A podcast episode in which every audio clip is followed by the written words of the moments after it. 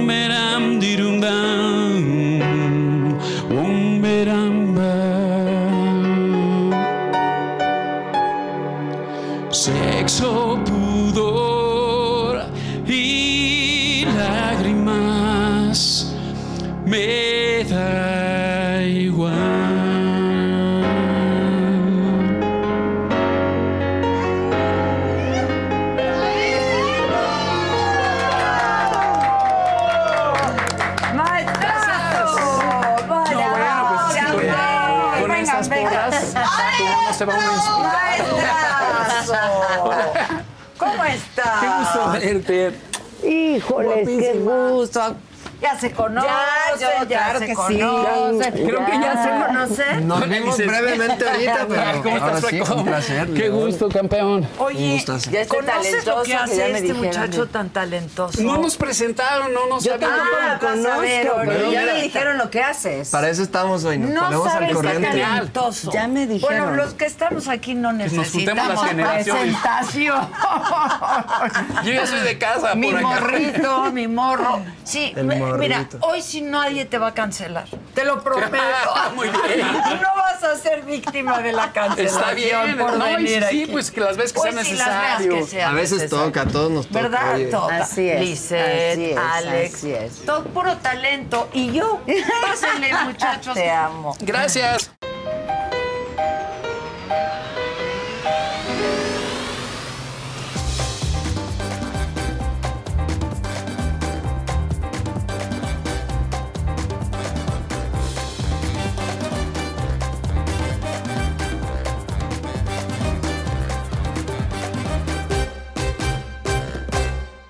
Ay, mira, yo bendita entre en los esquinita. hombres. Oye,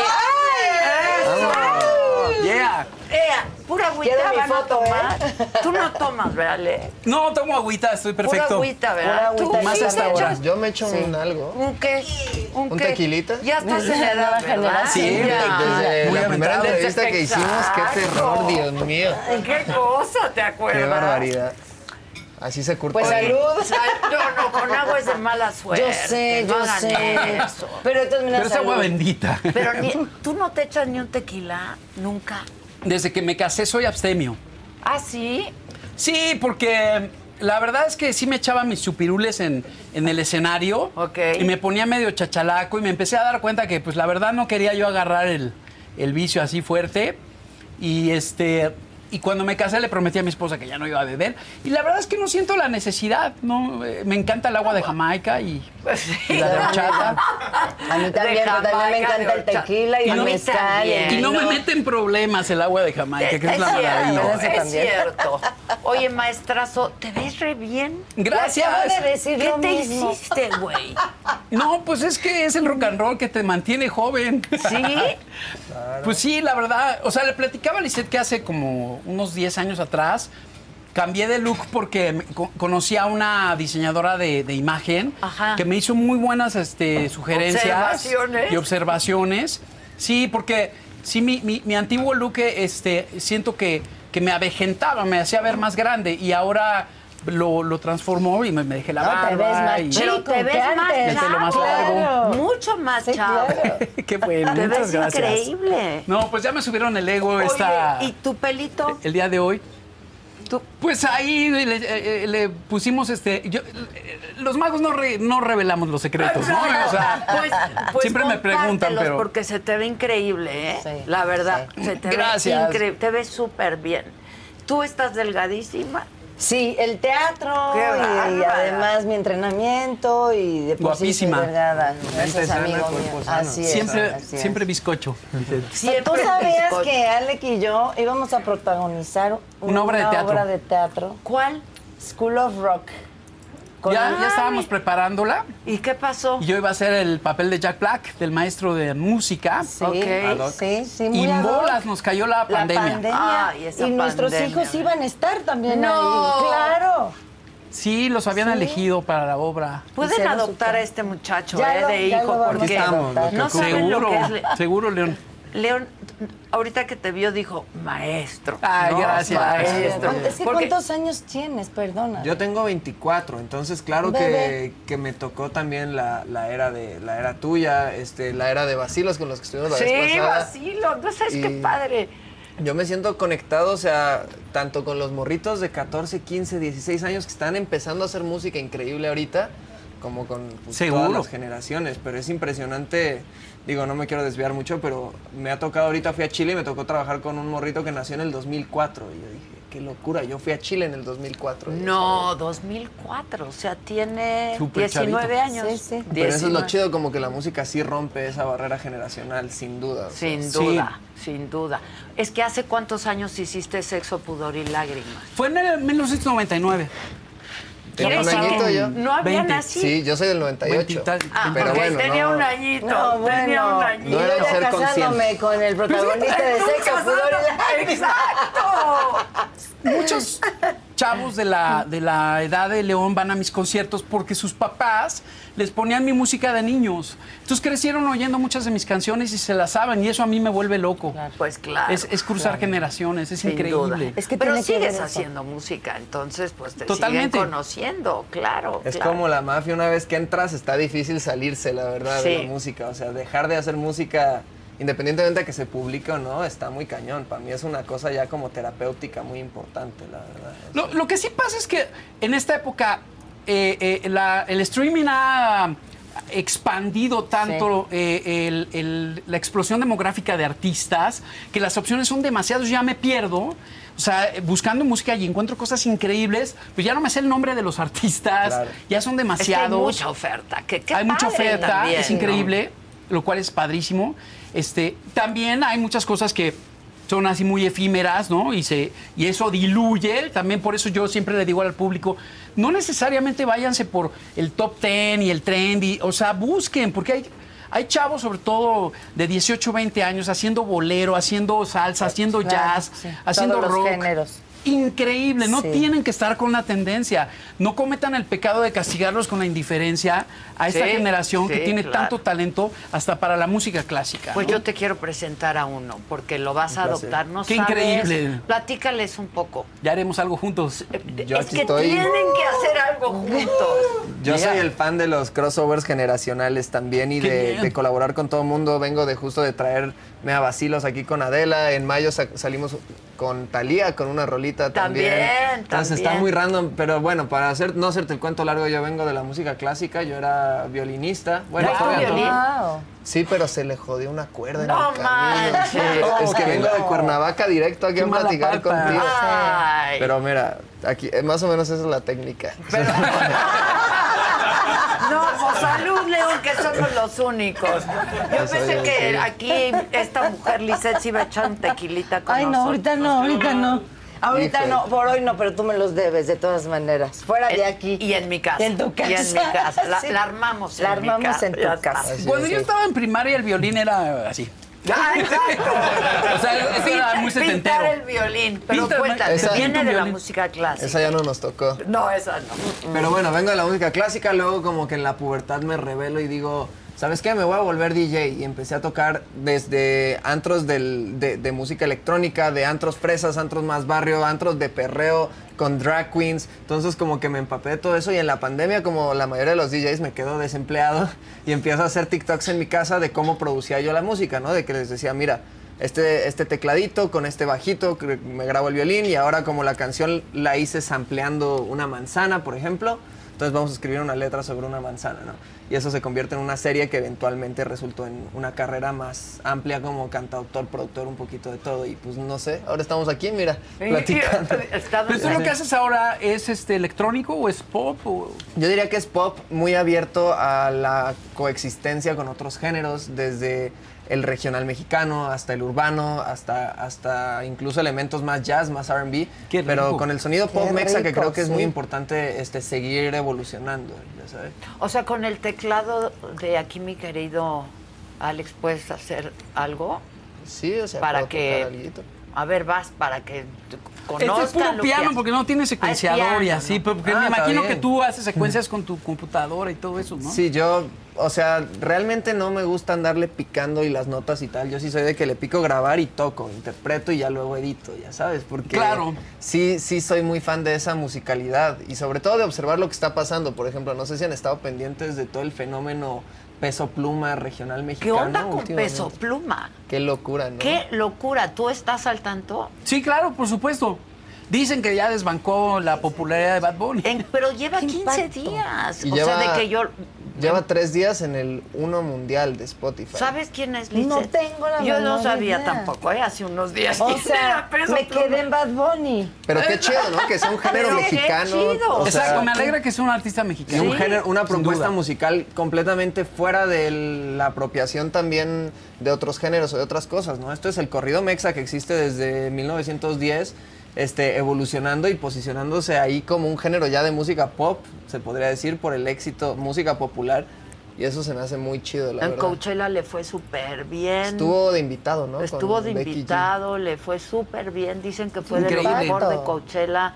Sí, bien padre. Eso, a mí, yo lo aplaudo mucho. Son chavitos, Sí, claro. jovencitos. Tráetelo aquí a cotorrear. Sí, sí me lo voy a Y traer. qué padre, como dice Alec, que pueda dirigir y opinar y decirles, guiar a los chavos que oigan todo para que ellos decidan y puedan estar creando. Porque antes, en mis tiempos, pues la, la familia, en la educación se hacía eso. Te ponían a Mozart, y a Beethoven, y a otros géneros, y boleros, y, y todos los de baladas y escuchabas demás. en la casa, Ya, ¿no? exacto. Y ahora que ya lo más común son las familias disfuncionales, Sí, claro. esto que hace Alejo, que de pronto me preguntan a mí, es sí, escucha, escucha de todo.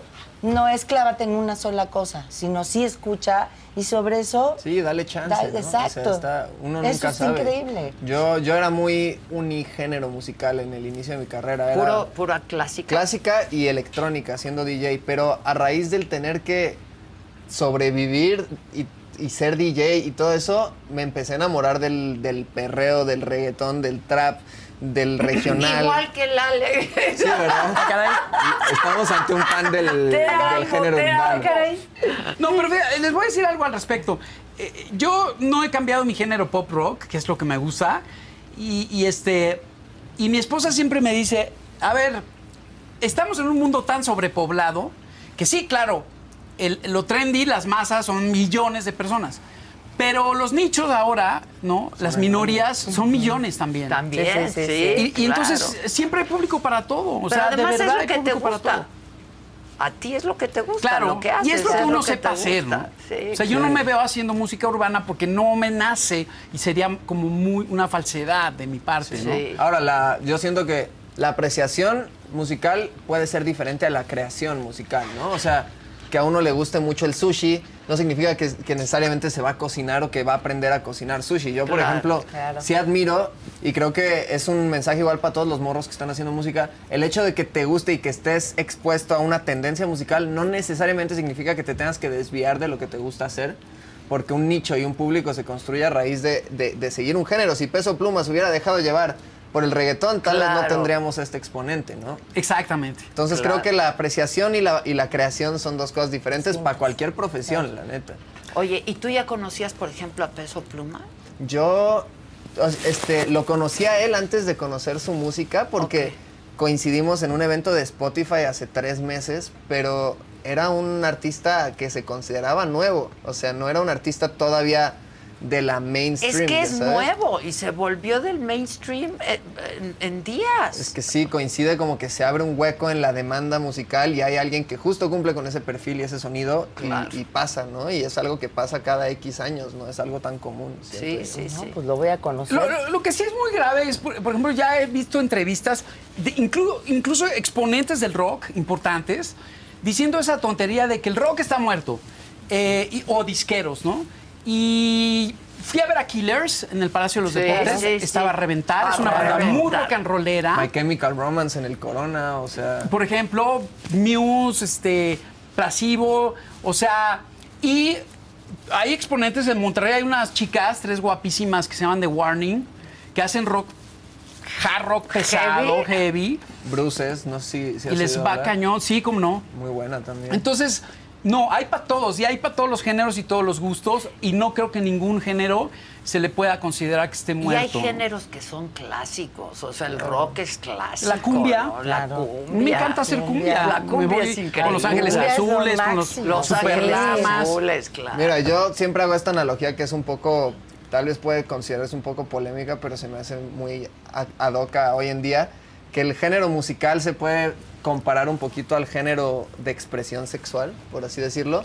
Así como en un inicio era, ¿eres hombre o eres mujer? ¿no? Y todos estos intermedios tenían que vivir en las sombras. Ahora conforme los géneros fluidos, los cisgénero, transgénero, etcétera, están saliendo a, a ser más visibles, siento que con la música estamos igual dejando de ver a los géneros como categorías, sino como formas de expresión. Expresión, Y es como sí. no va a haber, men- o sea, no va a dejar de haber demanda para lo que un hombre heterosexual busca, sin embargo, hay mucha gente buscando otras, Otras, alternativas y está chido, ya sabes, y se me mezcla gusta todo. la analogía, Sí, me a mí gustó, también, a mí Sí. también. No sé si te acuerdas que la primera entrevista que hice cuando empezó la saga, este, te- eh, le comentaba yo a Adela que, que le, lo- los ritmos, o sea, lo- las melodías es, eh, pertenecen a la parte del área de arriba del cuerpo, a la cabeza, eh, estimulan la- la- el intelecto. Por eso escuchar a Mozart de, de bebé Claro, claro. te- estimula a los bebés. Por eso la música clásica La motricidad. y- es sí, buena para estudiar, claro, por, ejemplo. Y los ritmos que los empezaron los cavernícolas hace muchos años pertenecen más a la excitación sexual, a la zona A erógena. la bilis, está bien. Entonces sí, hay una tendencia hacia el ritmo muy fuerte y es lógico que la gente joven tienda más a acercarse a, la- a- a- a- a- a los ritmos y entre más adulto pasas te empiezan a interesar las cosas con más melodía, ¿no? Con más eh, expresión intelectual. ¿Y crees que eso se debe a un tema de apreciación o a un tema de declive de, de líbido? ¡Ay, no! ¡No, por favor! Es que hay de todo. ¡Ya nos dio la No, madre! pues es una gran pregunta, genuinamente. E impresionada con este Tiene- chamaco de 24 Este chamaco, años. yo lo quiero adoptar. Wow, yo sea, también me, lo llevo, me le ponen lo un moño y me lo llevo a mi Gracias, casa. gracias. ¿No te recuerda un poco a ti cuando eh, empezaste? Claro, O sea, por supuesto. Claro. Pero tiene que ver con el orden de importancia que le das a las cosas. Probablemente cuando estás más chavo, te llama más la atención a, a las cuestiones erotizadas y sexuales. Y cuando estás más grande, empiezas a.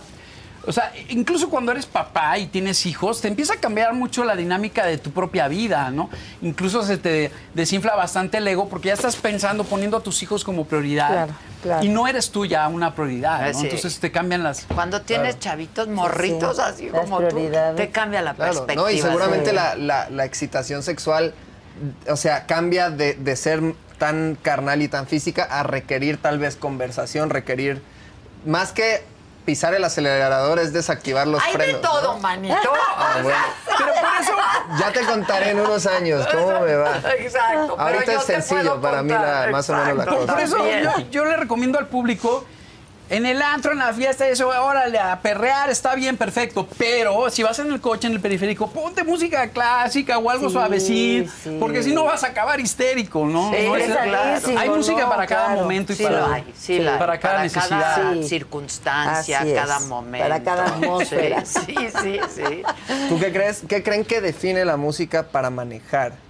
Porque eso es siempre que yo estoy haciendo una canción, siempre, independientemente, no importa qué canción sea, si la muestra a un grupo de más de cinco personas, va a haber una que diga, esta canción es para manejar, sea la canción que sea. Entonces se me hace raro esa Pues un asociación poco de aliviar, sobre todo Es si vives en de la una historia ciudad de la persona. y sobre todo en una ciudad Sí. como esta tan caótica, Sí, ¿no? claro. A, lo A, mejor a mí sí me gusta hacer algo- arreglos musicales que, que suenen a carreterazo. Que digas, esta rola, este... Por ejemplo, El Camino, El Camino no se acaba. Cuando la estaba haciendo, me imaginaba yendo por El una camino, carretera. claro. Y viendo las montañas y viendo el cielo.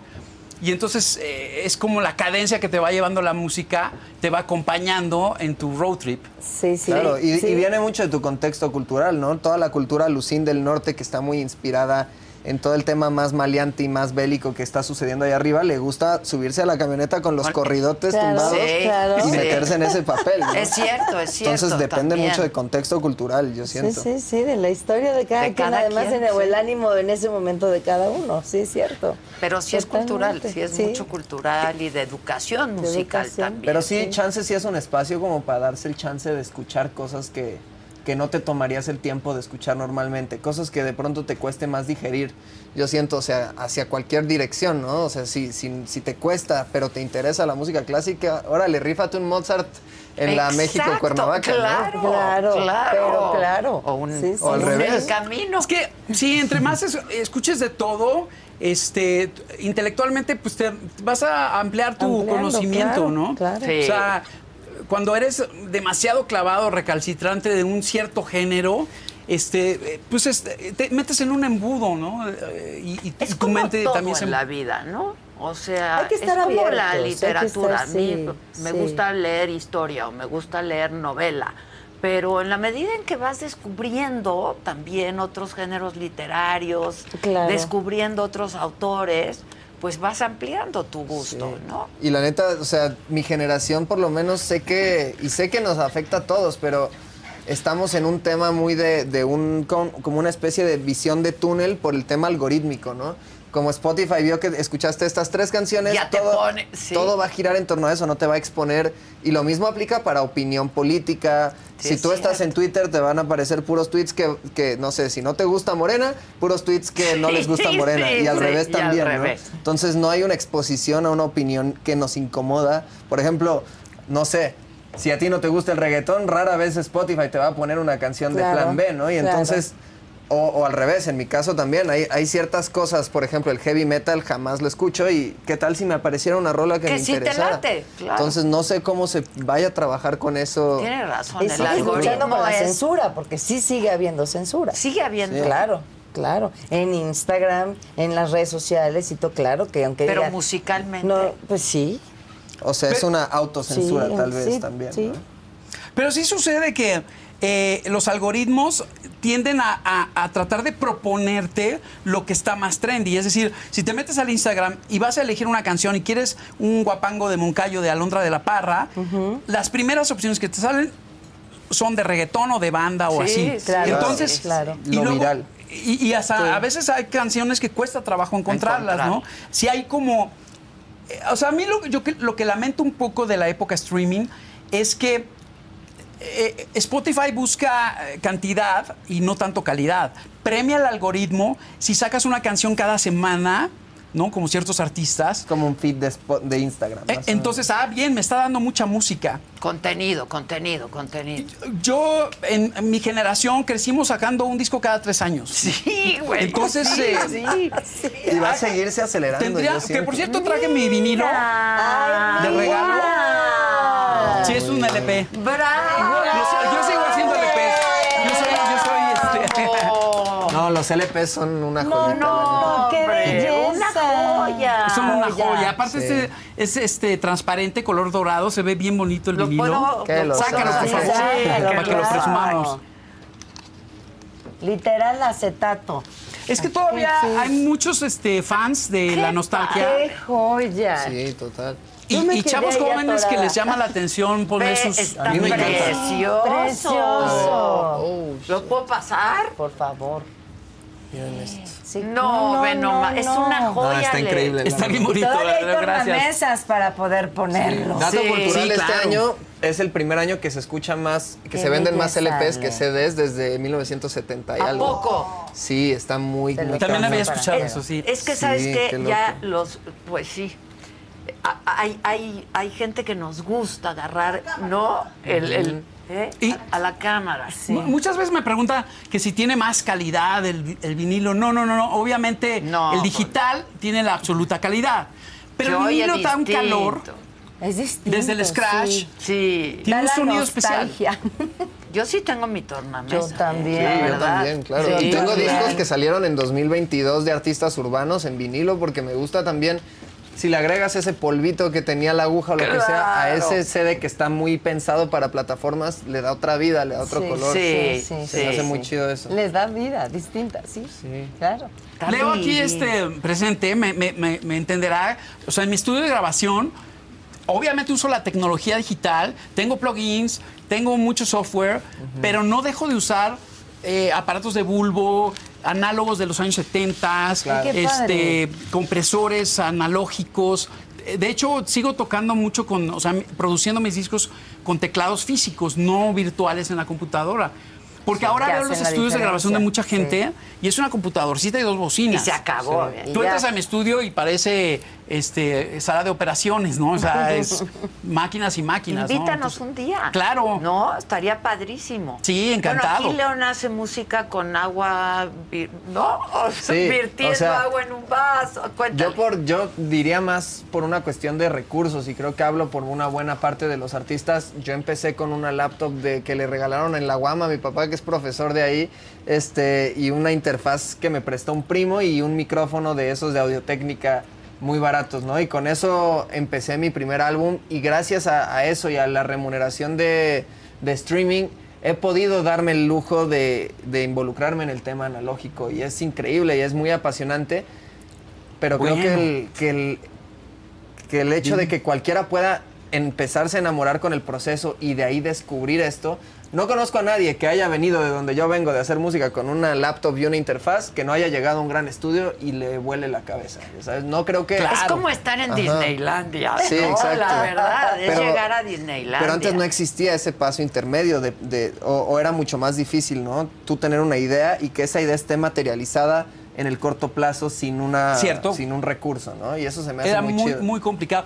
Lo que sí iba a mencionar que, que, que lamenté mucho el otro día, estaba con un productor de, de más joven que tú, como unos 20 años, eh, que hace música muy buena. Los chamacos. Y me dijo, ¿sabes qué pasa, Alex? Así me la soltó, me dijo, eh, mi generación no le gusta mucho tu música porque hablas demasiado de amor y mi generación ya no cree en el amor. No, no. Ah, qué fuerte. Nosotros creemos más en el, en el placer inmediato, en las cosas que te hagan felices eh, eh, eh, de una manera inmediata. Y, y entonces este, no nos identificamos, ¿no?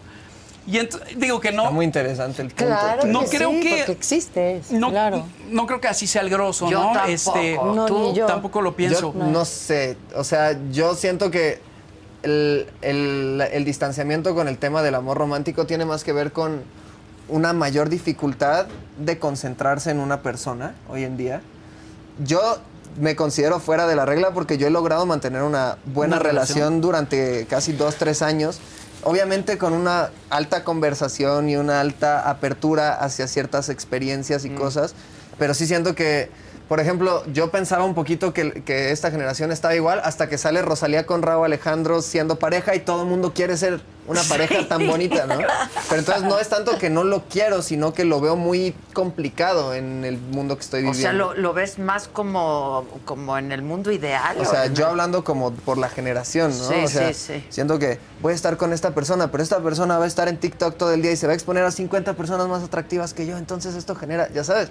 Entonces, o estamos reconfigurando las relaciones para ser más abiertas o estamos teniendo miedo a involucrarnos muy profundamente con una persona, pero no significa que no lo queramos. Yo siento que Sí te enamoras, Claro, ¿no? que estamos otra vez tal vez reabriendo el ciclo en el que nos vuelve a interesar el amor romántico. Y creo que nunca va a morir porque nunca ha muerto, ¿no? Solo se tiene que seguir reinventando y está bien. Sí, yo creo que el amor... sí. No, yo lo que no, le dije a este chavo fue, ¿sabes qué? Tiene que ver con el concepto de eh, ¿para qué es el amor para ti?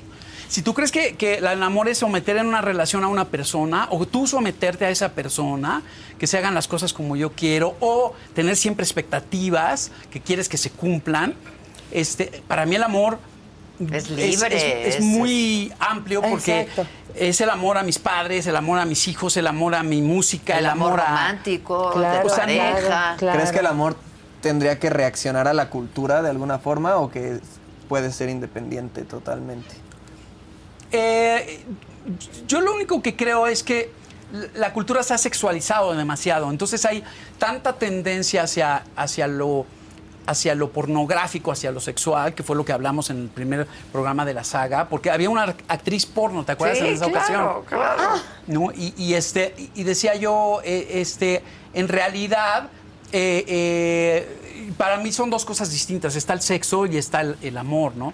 Está la el, sexo no necesita necesariamente tener intimidad.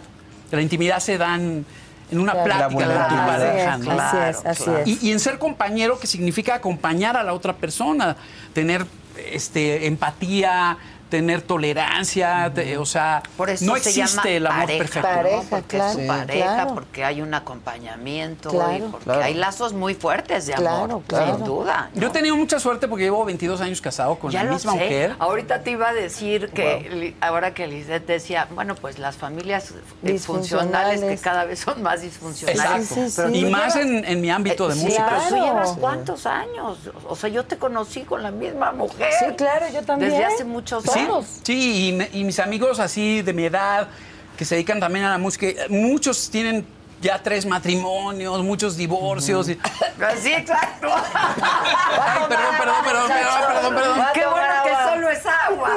Sí. Coño. Aquí está por si ocupas, en caso de... Ahorita agarro el tuyo, El de Adela. Ah, pero porque es común. No, pero es real. Lo Es digo porque real, es real y es muy común. Claro. Y entonces estaba viendo una entrevista donde tenían a Tom Hanks y a gente que ha sido exitosa así en su matrimonio, este, actores de Hollywood, y decían, ¿cuál fue tu secreto? Y decían, tuve suerte. Encontré a una mujer muy brillante que me ha sabido aguantar y que, y, Sí, y que nos hemos sí. sabido acompañar, pero tuve Y que han suerte. tenido una gran comunicación y así han estado durante 20... Y lo que sigue.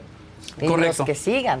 Sí, o sea, pero- mis papás duraron 57 años de Pero era otra época. Claro, Era otra, e- época. otra época. Sí, pero, ya ve, no sé. relacionado al tema de, la, de las cancelaciones, a mí me andaban funando el otro día en Twitter. ¿Por qué? Porque mal timing, digamos, pero porque, porque tuiteé que justo me agüitaba que sentía que en, en la industria del entretenimiento muchas relaciones se terminan por la conveniencia o por, por la búsqueda de fama de la otra persona, como si terminar la relación fuera la única alter- alternativa para que tu arte siguiera evolucionando.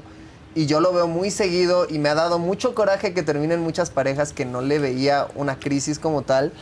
Y quién sabe, o sea, la gente aquí que está viendo tendrá sus opiniones, pero no sé por qué este fenómeno se da tan seguido. No sé si ustedes lo han visto o creen que es coincidencia o por qué pasa.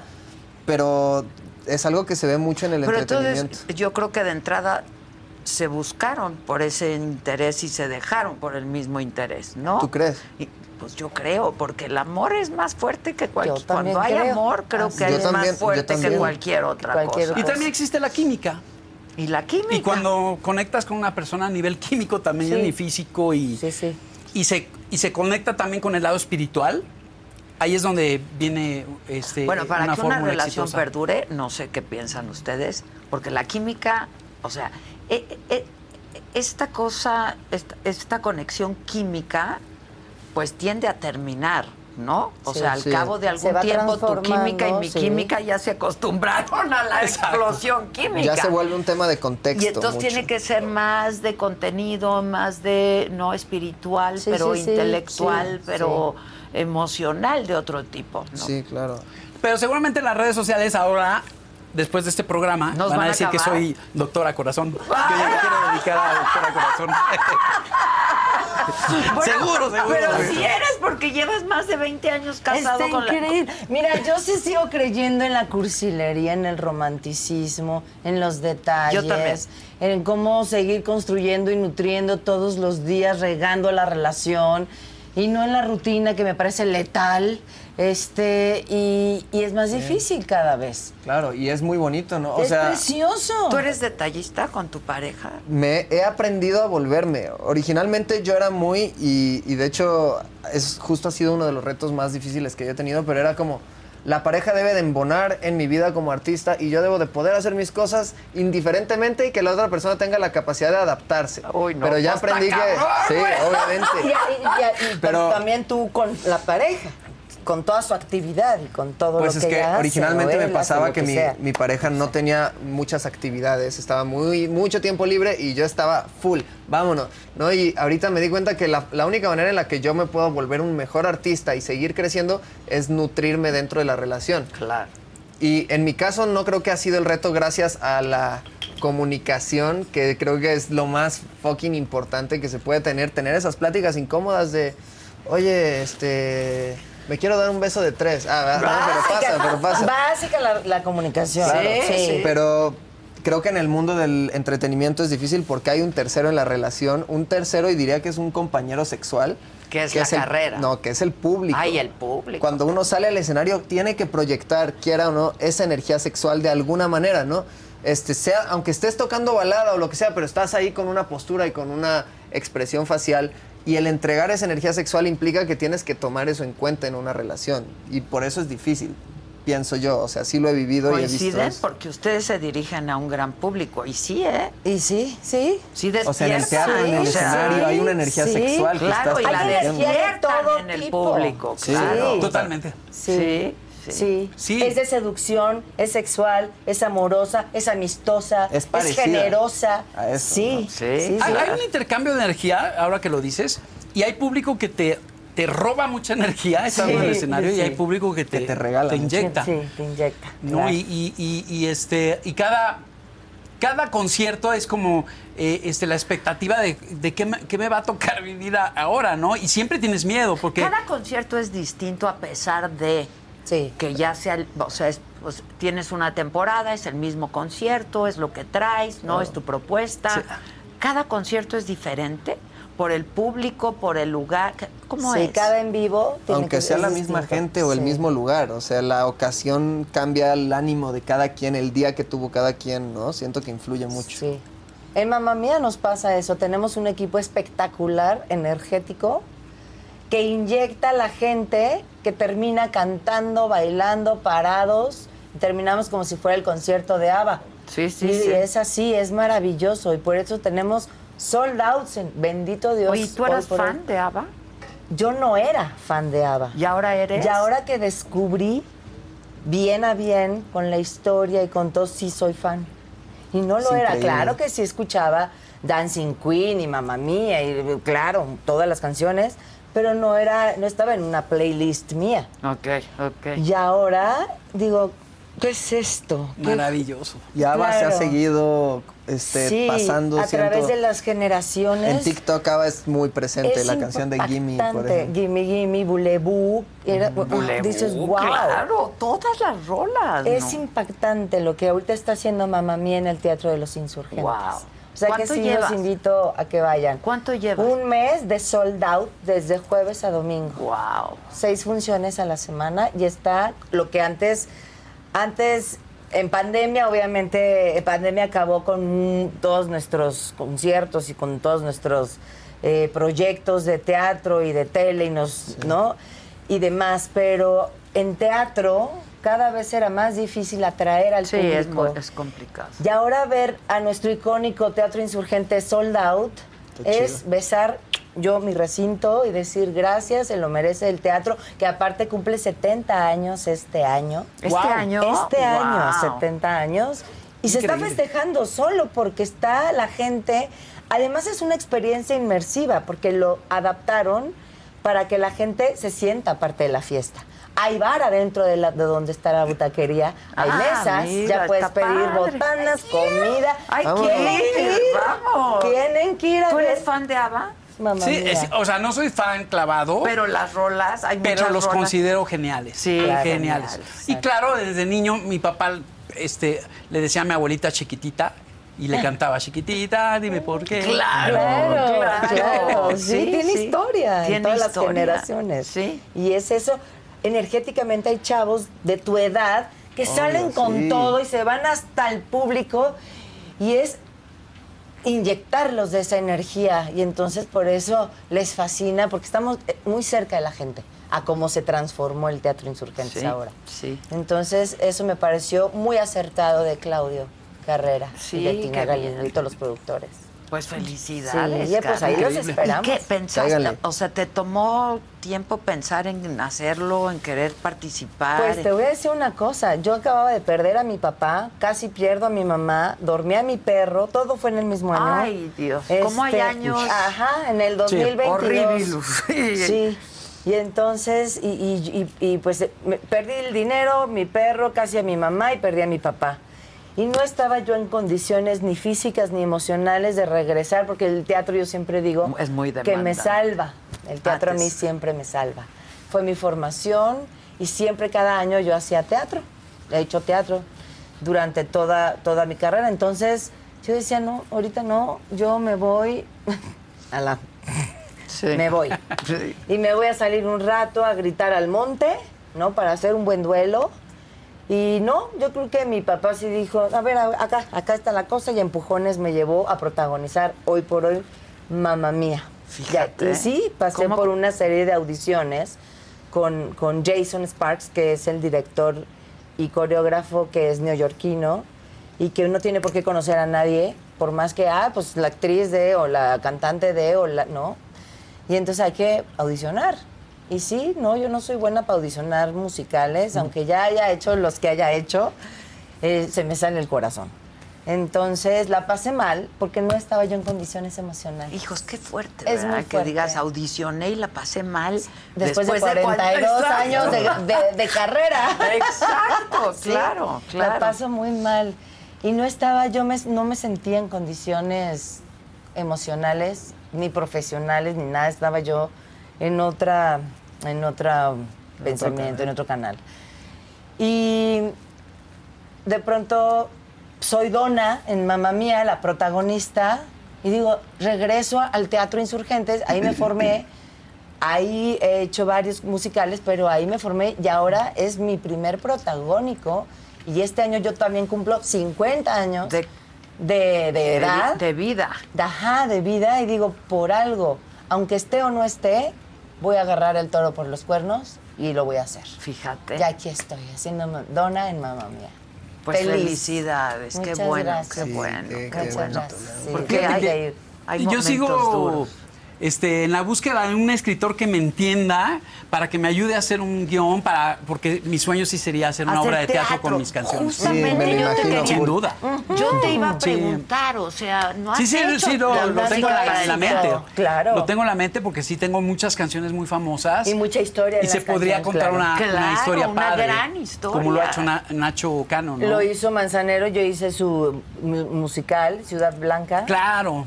Claro. Precioso. Sí, padrísimo. Sí, es, es así como escribir un libro. Porque es- has eh, hecho para cine, ¿no? Sí. Digo, tú has hecho para Sí, todo, todo. pero Cosa te de iba a decir, las para teatro Sí. no has hecho, no has hecho la música. eh, eh, hice las adaptaciones del Rey León para Disney Ah, en la ok, obra de teatro. En la obra La de del auditorio. teatro. Sí, la, la que se montó acá, en Acá en México, pero era sí. la, la misma de Broadway. Sí, ok. Pero no tus canciones, o sea, no, tus canciones. Eh, Y fue complicado porque eh, estas compañías como Disney eh, eh, norteamericanas Son muy- son muy complicadas. O sea, me cambiaron la letra miles de veces Sí, porque sí, sí, sí. eh, yo trataba de tropicalizar las cosas y hablar como mexicano, ¿no? Claro. Y a, y a veces pues no querían, entonces me- le movían. En fin, pero al final este, quedó padre y me encantó hacer ese, ese Sí, Es trabajo. un Claro. reto, la verdad. Pues síguele, ¿eh? No descartes y síguelo, porque no, sí me tienes que hacer, eso Sí. te falta en tu carrera, lo Sí. tienes que hacer. Sí, sin duda. Lo vas a hacer, creo que es el fraseo Sí, que hay Sí, que sí, lo vas a sí, hacer. sí, si Dios me Llegará da ese tiempo. momento. Claro. Sí, claro que sí. Con la medicina moderna, mira, yo tengo mucho optimismo de que yo también viví vayamos a, ¿A una fracción muy chica de la vida, la inteligencia artificial. Hay que, Sí, sí, hay sí. que verlo así. Pero a mí me ha pasado ese reto del, del estire y afloje con un tercero a la hora de componer música. Por ejemplo, justamente haciendo música para novela, para, para una serie que justo con, con Kenia Oz, con, con esta amiga, hicimos el theme song para una novela que se llama Contigo Sí, inspirada en otra novela que se llamaba Contigo Sí para Televisa. Y me acuerdo el reto para mí que era de yo venir a escribir chanteo mucho más rapeado, mucho más urbano, adaptar esa letra y esa melodía hacia algo que se sintiera fresh, que se sintiera actual, pero que cumpliera con los cánones o el ritmo de la cadencia de las frases que se espera para la manera en la que hacen los cortes en una novela. ¿no? Claro. Y es muy loco eso, cuando te toca adaptar la música a un fin más allá de la música en sí, pero mantener esa musicalidad, la neta, fue muy, muy interesante. O sea, Total. Kenny es mi amiga, es Ah, súper ¿sí? talentosa. sí, ya le dije que le caiga para ¿Y acá. qué pasó? Me dijo que anda en. ¿Y qué pasó? Me dijo, "Re- déjame regreso de gira y yo le escribo. Ah, Entonces conste. ya queda. ¿Dónde anda ahorita? Creo que andaba, andaba en Estados Unidos ahorita. Regresó a Mazatlán porque estrenó una canción con Jera MX, con Ah, el rapero. sí. Este, pero creo que está en plena gira de Estados Unidos. Pero la neta me da mucho orgullo, es mi hermanita y me Ya pone sé, ya sé. Y es muy buena, Kenia. Sí, ¿no? y es muy chambeadora. Eso es algo que, que yo siempre que vengo aquí lo digo porque a pesar de que en, el- en las primeras veces que colaboramos nuestros números eran muy diferentes en ese entonces, ella se comprometió conmigo a un nivel como, como artistas más chicos que yo no, no lo han hecho, ya Ah, sabes. ok, ok. De disposición de tiempo, de disciplina. Y creo que eso es lo que, lo que te posiciona en esta industria Lo que te independientemente. mantiene en Lo que esta te mantiene. industria, ¿eh? Lo la Sí, disciplina, el sí. trabajo. O sea, la- Perseverancia, aguante. sí, y, apertura a aprender también, a escuchar, a, Sí. a mejorar. Su técnica vocal es algo que le he visto trabajar mucho, se me hace muy chido también. Claro. Y sí, a todos nos ha tocado. Yo, yo entré a 2020 sin haber cantado una canción en mi vida, nunca, ya sabes. Y yo grababa a artistas tan desafinados y tan malos que era... que era de, bueno, yo puedo cantar y me arreglo la voz y ya de ahí empecé a aprender, ¿no? Pues claro, pues claro. Pero Es pues que- así es. Que seguramente a ti te ha pasado también. Esa es una parte rara de la tecnología, ¿no? O sea, que el autotune hace cantar hasta los muebles. Sí. Sí, no, pero yo le habilito, o sea, no le habilito, perdón, le agradezco al autotune por habilitarme tiempo para aprender a cantar y, y- y empezar a compartir mi arte en el momento en el que tenía esa idea y ese concepto. Yo lo compartí, trabajé la voz para que sonara chido, lo lancé y te puedo decir que hoy por hoy me defiendo en un escenario cantando, ¿no? Pero, Mira. pero, pero la tecnología me habilitó crear en el momento en el que tenía la inspiración y presentar en el momento en el que estaba Bueno, listo pero no todos como tú. Bueno, los que no ya es o sea, es así de, responsabilidad. ah, ya se encontraron el autotune, es, ahí sobre eso. Sí. No, ya no se preparan, Pero- ya pero- no Pero no creo que sea, o sea, yo sí creo que no nos exenta la existencia de esta tecnología a prepararnos. Yo tampoco. No, María no Becerra permanece. pasó lo mismo, la Argentina dijo, yo, yo pegué mis hits sin Sí. saber cantar y dije, es mi responsabilidad ser cantante, rifarme y subirme al claro, escenario y claro. cantar. Claro. Fíjate que ahorita que mencionaste la inteligencia artificial, yo estoy en, en el eh, consejo directivo de la Sociedad de Autores y Compositores y platicábamos el otro día el tema de, o sea, se ha puesto muy, muy este, escabroso porque eh, ya están emulando las voces a través de arti- Sí, eso inteligencia está artificial. cañón. Eso Sí, está sí. muy cañón. Decían que se lanzaron un tema en Asia de Weekend y de Drake y no lo habían cantado ellos. Que ha Fue tenido creado- más números que mucha música de Drake original. Exacto. Y era la voz emulada por inteligencia artificial. Híjoles, qué fuerte. Yo, yo mencionaba, o sea, sí, sí, la ley va a tener que proteger esto porque no está padre que llegue alguien, haga cantar como Alex Intec, la inteligencia artificial, saquen una rola que se suene a las mías y, y- y- y cobren derechos de autor, este, estando yo no involucrado, ¿no? Claro. Pero, por ejemplo, les, les decía, ¿qué tal este, poder cantar a dueto con Juan Gabriel y Rocío Durcal? O con José José, o crear un nuevo éxito de José José y lanzarlo con la voz en inteligencia artificial. Eso está hermoso. Es resolver la burocracia nomás. No, y eso está siento. padre, claro, porque ya no están y quieres escucharlos. O juntar a Lennon y McCartney. nuevo, o Sí, juntarlos. sí, claro. juntarlos, eso, para eso sí. O que haya una manera de retroactivamente proteger al artista una vez que sale algo así. Yo si fuera Drake, yo habría grabado esa canción.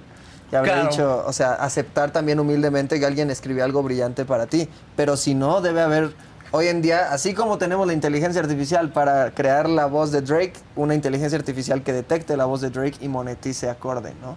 Exacto. Va un Pero poquito no por ahí. existe. Pues es que esto estamos hablando de dos semanas para acá. Ya. Entonces es como el COVID cuando había una variante y la vacuna y esto es Exacto, con la inteligencia ya pasó, artificial. Claro, claro. Y a ver hasta qué punto Qué podemos susto, ¿no? La alcanzarlo. tecnología No, eso nos sí está rebasa. muy cañón. Está muy, Muy cañón. cañón. Sí. Estos chavitos vienen No, no, con no, otro chip. No, estoy, Con estoy otro impactada. Yo justo hubo un video en mi TikTok que subí apenas que la gente que está viendo tendrá que meterse a adivinar cuál es, porque no lo puse explícitamente, pero yo estaba muy bloqueado y tenía que grabar un video para un promo de una canción. Entonces le dije a, no sé si han oído hablar de chat GPT, de chat Sí, claro. chip. Que te hace por ti el. Sí. Y le dije a ChatGPT, finge que eres León Leiden y escríbeme el guion para un video viral sobre una canción que habla de desamor. Y ya, y entonces el- el- la inteligencia artificial me desglosa un guion y yo lo interpreto como yo. Ajá, ¿Ya sabes? ajá. Y el video efectivamente tiene un buen grado de éxito en TikTok. No. Guau. Así es. Hay dos, hay uno que dice con y uno sin. Ahí ustedes, ok, es de la ok. rola de Desamor Feliz parte 2, para que se metan a ¿Cómo estás A en ver. TikTok? León Leiden. tal Eh, cual. así tal Así. cual. Oye, pero eh, eh, esa, esa aplicación te escribe libros, te hace No, ya, textos, te escribe. ya o sea, acabó con nosotros. todo.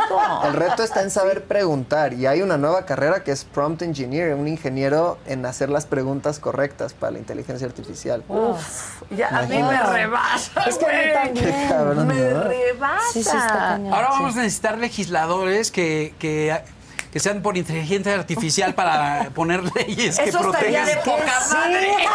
que sean rápidos. Sí, la verdad. Sí Es que van muy rápido. madre, Y una vez diputados, senadores. Pero ya de a inteligencia ahora sí artificial. los esclavos totales, imagínate. que Sí, sí, los sí. humanos no Qué pueden miedo. votar ya. Oye, imagínate. ¿tú votaste en la última elección? Sí, la de hace rato ya. La del La de 18. hace seis años. Sí, sí, sí. ¿Ya, ya estabas, ya tenías 18 Ya en el tenía- 18? Justo tenía 19, creo. Ah, ok, ok, ok. No, ya, 18. ya votaste.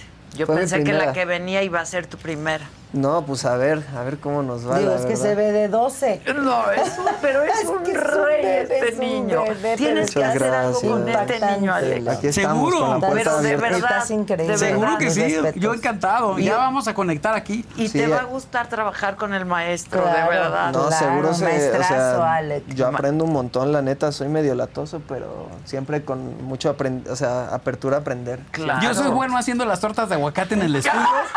te puedo enseñar de todo. Perfecto. Adela y yo llevamos los tequilas y la cristalería. Oye, por cierto-.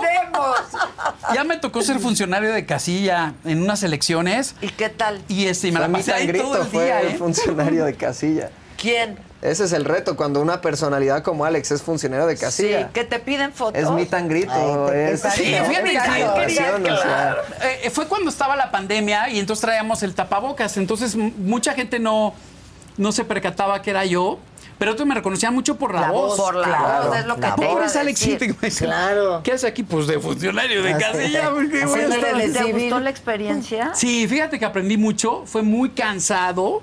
Para Eh, que eh, luego híjole. no digan, ¿no? Sí. Todos los voluntarios Rífense, y toda la gente que se la rifa. y- Pero sí fue, o sea, y sí lo puse en mis redes y todo, lo presumí porque pues es un acto ciudadano que nos involucra a todos, A ¿no? todos. Y, este y era bien interesante, o sea, como ponerte a ver todos los detalles de que pues la gente con silla de ruedas tuviera una rampa para entrar al lugar, este no sé, o sea, tratar de ayudar a, a- a los señores este de edad avanzada que no pueden estar haciendo cola. Cola, claro, claro, Y, y claro. todos los detalles que hay que ver, está bien Y complicado, todo la eso verdad. lo organiza el INE, ¿no? Digo, Así nada más es. para que nos lo desaparezca, Así por es. favor.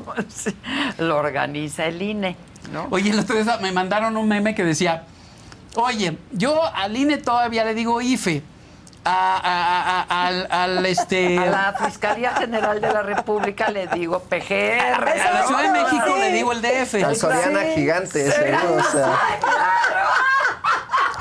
Y tú quieres que, y decía, y tú quieres que te llame compañere, no, o sea, que No, está caramba. puedo, No, no me vas a hacer entender todo ese No rollo. puedo. yo es tampoco difícil. con ese A mí me mandaron un chiste buenísimo de eso, de un gringo, un comediante gringo, este, que decía, es muy complicado, ¿no? O sea, hablar con esta perspectiva, pues, ¿no? Es complicado. Sí, ha creado Sí, demasiada o sea, polémica. them, they, ¿no? Este, Sí, en no, inglés es, es muy un tema de aprender léxico. Pues, Otra vez. O Sí, de, sí, sí. o de, us- o sea, nosotros que, que nos dedicamos a, también a la arquitectura con las palabras, pensar en frases si no sabemos qué pex, de evitar Claro. caer en O u A, ¿no? Exacto, Digamos. exacto, exacto. Sí, o sea, usar los diminutivos. Yo tengo una conocida que se llamaba Natalia y en este momento está en una etapa no binaria, entonces lo que hacemos es decirle Nat. Nat, Nat, claro. claro. Y nos Nat. evitamos Problemas. Nata, mucha teoría. Sí, sí, sí, Había sí, un sí. personaje buenísimo en, en Saturday Night Live en Estados Unidos, pero te estoy hablando de que desde los años 80 y que nadie sabía si era hombre o mujer.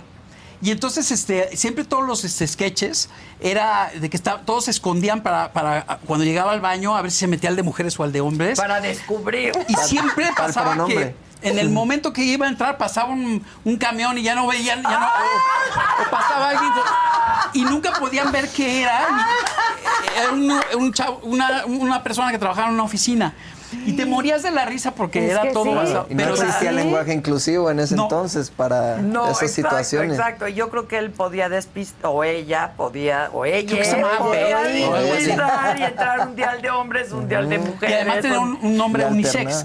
Me ¿Qué? acuerdo que, que, que, que le quedaba un hombre o una una mujer, mujer, entonces como era súper Y yo complicado. creo que eso es una cosa que vamos a ver en estas siguientes dos generaciones, ¿no? La, el- cada vez más nombres neutrales. Sí. Que los nombres muy masculinos o muy femeninos empiecen a, a bajar en frecuencia, como los veíamos antes. Mira, yo hace como 15 años adopté llamarle a Gisela Giselo, ¿no? Este, O Gise. no, Sí, no, sí. Giselo, siempre les cambio la terminación ¿no? Este, al Toño Toña y así. O ya, ¿no? silábico. G. Exacto. G.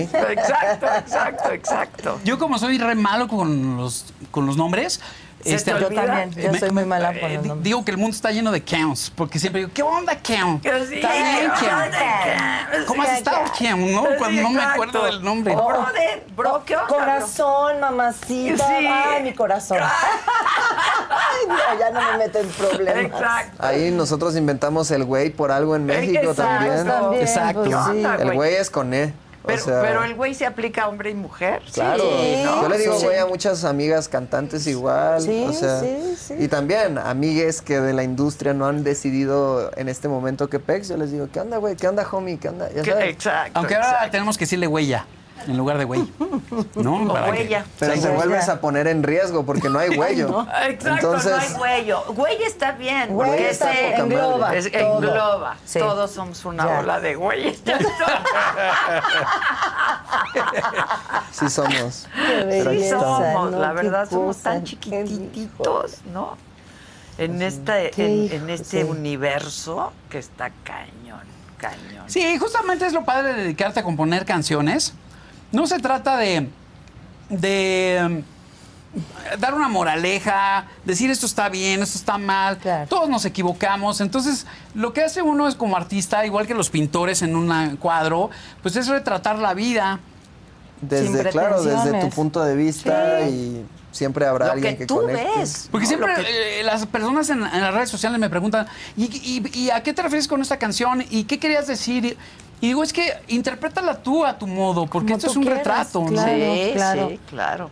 Sí, O sea, es subjetivo. De repente, por ejemplo, canciones como Corazones Invencibles que he hecho El Camino, mm, los que son muy religiosos las, las conducen desde un lado de sobre Dios y, y- y lo ven desde Que el lado bien, espiritual y está, está perfecto, bien, ¿no? Está o sea, perfecto, claro. Sí, yo creo mucho en, en las dobles lecturas en la música. Eso me gusta mucho. Yo uso mucho de ejemplo a Eugenio Derbez doblando Shrek hace ya un par de años. Y, y como hay canciones mías, por ejemplo, que a nivel superficial, una de mis canciones más famosas del 2020 que se llama Fondo de Bikini, a nivel muy superficie es una canción que habla sobre Bob Esponja, ¿no? Y que soy un cacahuate y no sé qué. Pero empiezas a ver más adentro y se trata de los compas y hay motivos más adultos también, pero simplemente están ahí para quien está en ese momento de la vida y lo va a escuchar de esa forma. Y eso se me hace muy, muy chido sobre la música. Yo ahora siempre escribo desde mi realidad, pero también sabiendo qué términos dejar en un punto donde se preste a una interpretación como más binaria. ¿no? Y distinta a la que tú quizá le diste, Claro, ¿no? Sí, claro, claro. Como de- Eh, ¿Y se vuelve fíjate, subliminal? no sé si se acuerdan que yo tenía una canción que iba "Li- niñas bonitas, lindas criaturitas, quiero yo. Todas son lindas, todas son bonitas para mí. Y en esa época, que fue más o menos en la década de los noventas, finales de los noventas, me tacharon de efímero y de qué canción más boba. Y, Pero en realidad hablaba de los viejos rabo verdes que les gustan las, las niñas Las niñas- jovencitas. ah, fíjate. Porque después tenía un puente, la, lo que decía Sting, ¿no? Que los puentes de las canciones que ahora no se ocupan montón tanto. de cosas, claro. eh, di- dicen resoluciones y el puente decía la experiencia de reconocer cuando el alma empieza a envejecer es momento en que debo encontrar un remedio para el corazón Ay, Niñas Híjole, bonitas, lindas. pues. ouch, Niñas bonitas, lindas wow. criaturitas. Como la de voy a traer a Bad Bunny a la mesa. Este, pero tiene esta rola que se llama Titi me preguntó, donde dice que si la abuela me preguntó que si tengo muchas novias, y tengo una hoy, otra mañana, y me gustan las Gabrielas, la Susana, la Nicole. Y en el puente dice, yo no puedo, yo quisiera enamorarme, pero no puedo porque no confío en nadie. Entonces habla de eso, de yo no puedo hacer una sola conexión humana. Fíjate. Se me hace muy, muy interesante. Y eso es el coro, Sí. ¿no? El Entonces puente, creo que, pues, Sí, el sí, sí, creo puente. que el puente sigue siendo muy importante. Tenemos Aparte, que sí. seguirlo usando. A mí es me padre encanta. en una canción No, la- la- las, Ya es lo que la- impacta. Las canciones son todo, lo máximo. sí yo lo que La más extraño de esta época música. y, y lo promuevo mucho es que regresen los solos de, de instrumentos porque evidentemente estaba muy de moda el rap y entonces cada vez que hay que hay un espacio pues entra un rapero Ajá, ajá. y antes entraba un solo de sax Sí, o entraba un solo de guitarra eléctrica Estoy totalmente de acuerdo y yo los extraño mucho, Sí, ¿no? Entonces, ejecutantes. En, en este Sí. disco que te acabo de traer vas a ver que hay solos de muchos instrumentos de Este que me acabas de traer es un regalo para mí. Claro, Ay, sí, por supuesto. Le traje otro a Lisette también. Ay, gracias, Ale. Ya Leo le voy a dar un CD porque nada más traía dos vinilos, pero luego te doy el vinilo. Está listo para hacer musiquita. Nos vamos a seguir viendo, hombre. ¡Qué Sí se van a seguir. Yo estoy segura que van a hacer Sin algo duda. juntos. Verás que van a hacer Yo, algo Yo juntos. también creo. Yo digo que cuando te crees maestro y que crees que ya lo sabes todo, ya te jodiste. Ya, exacto. ya va, Tienes ya que saber aprender y sobre todo Sí, de las sí. nuevas generaciones. El colágeno, Exacto. le llamamos Colágeno el musical. colágeno musical Sí, de todo tipo. Sí, de todo sí. tipo, ¿no? Sí, o sea, yo tengo 24 y siento que estoy en una etapa de empezar a aprender de los que tienen 16, porque traen Qué cosas impacto. cañonas, Sí, la neta, súper, súper sí. buenas. Decía Jaime Sabines, hay que tener mujer joven en la cama, ¿no? Para contagiarnos de su juventud. Exacto, Claro, y, en todo, gente joven en, todo, el los estudio. Niñas jóvenes bonitas. son- Niñas bonitas, lindas De. Jaime Sabinés. Sin comentarios. No, bueno, me refiero a de- dejarse contagiar de la juventud de los otros, Sí, sí, ¿sabes? Sin duda. Sí, estar cerrados, Y yo creo que ahora la gente, ya que somos, pues digamos, más mayores, hemos Pertenecemos a otra aprendido generación. no solamente enseñar, sino a, a dejarnos A enseñar, recibir, ¿sabes? sí. Y eso es padrísimo. Sí. Y yo creo que antes, pues quizá nuestros padres o nuestros abuelos no lo hacían. Eran más defensivos. Eran con ese mucho tema. más, ¿no? Es, como digo yo, como yo digo, maestros. y se acabó. Y ahora, Claro.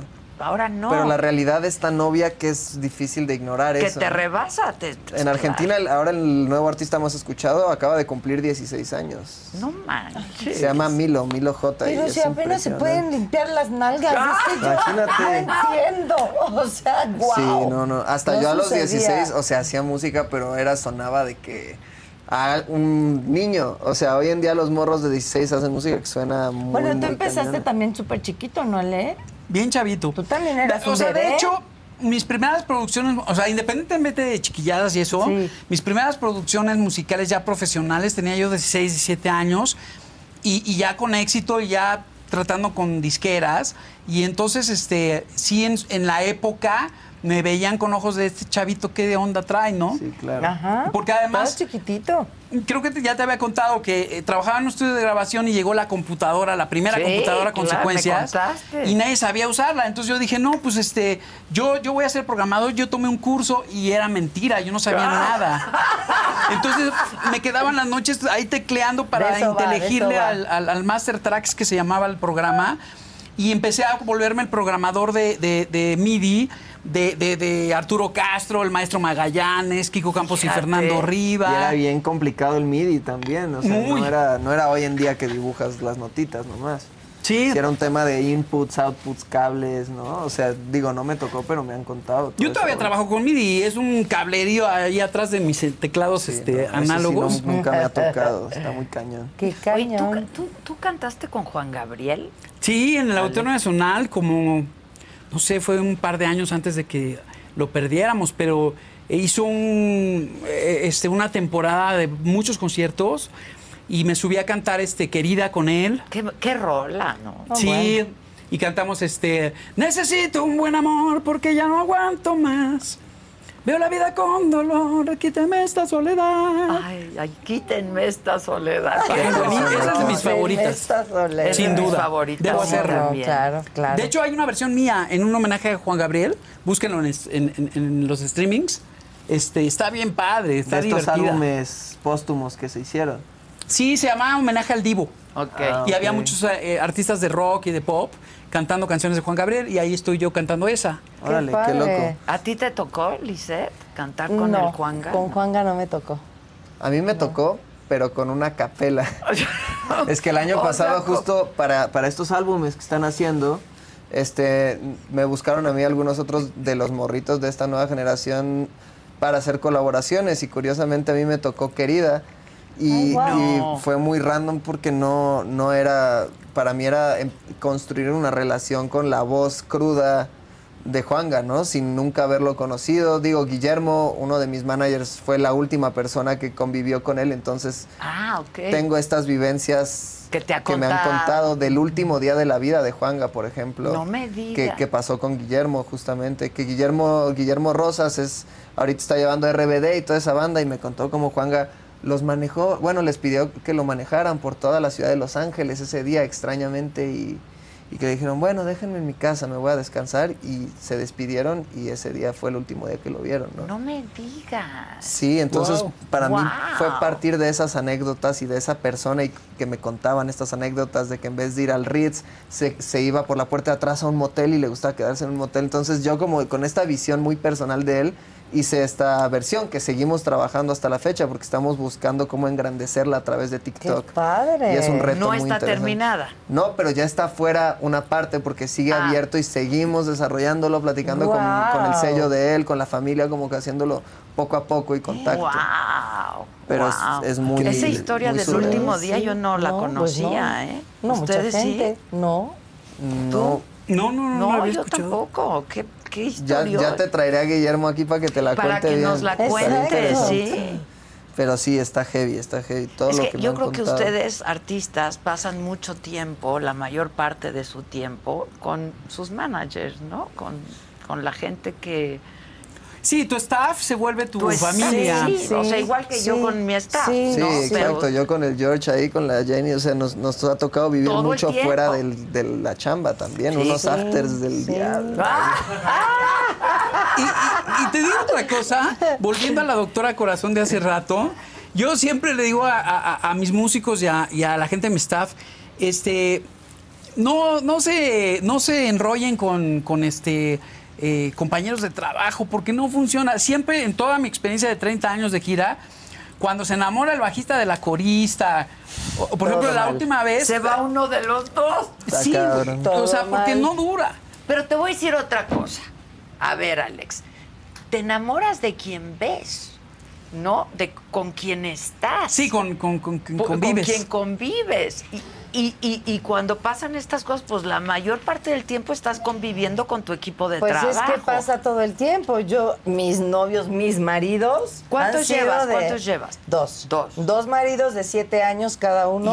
Y iba a haber un tercero. o, o cuarto o quinto. No, no, pero estuviste cerca del tercero, ¿no? Muy cerca de un tercer matrimonio, ¿o no? Ah, ok, no, no, ok. no, no.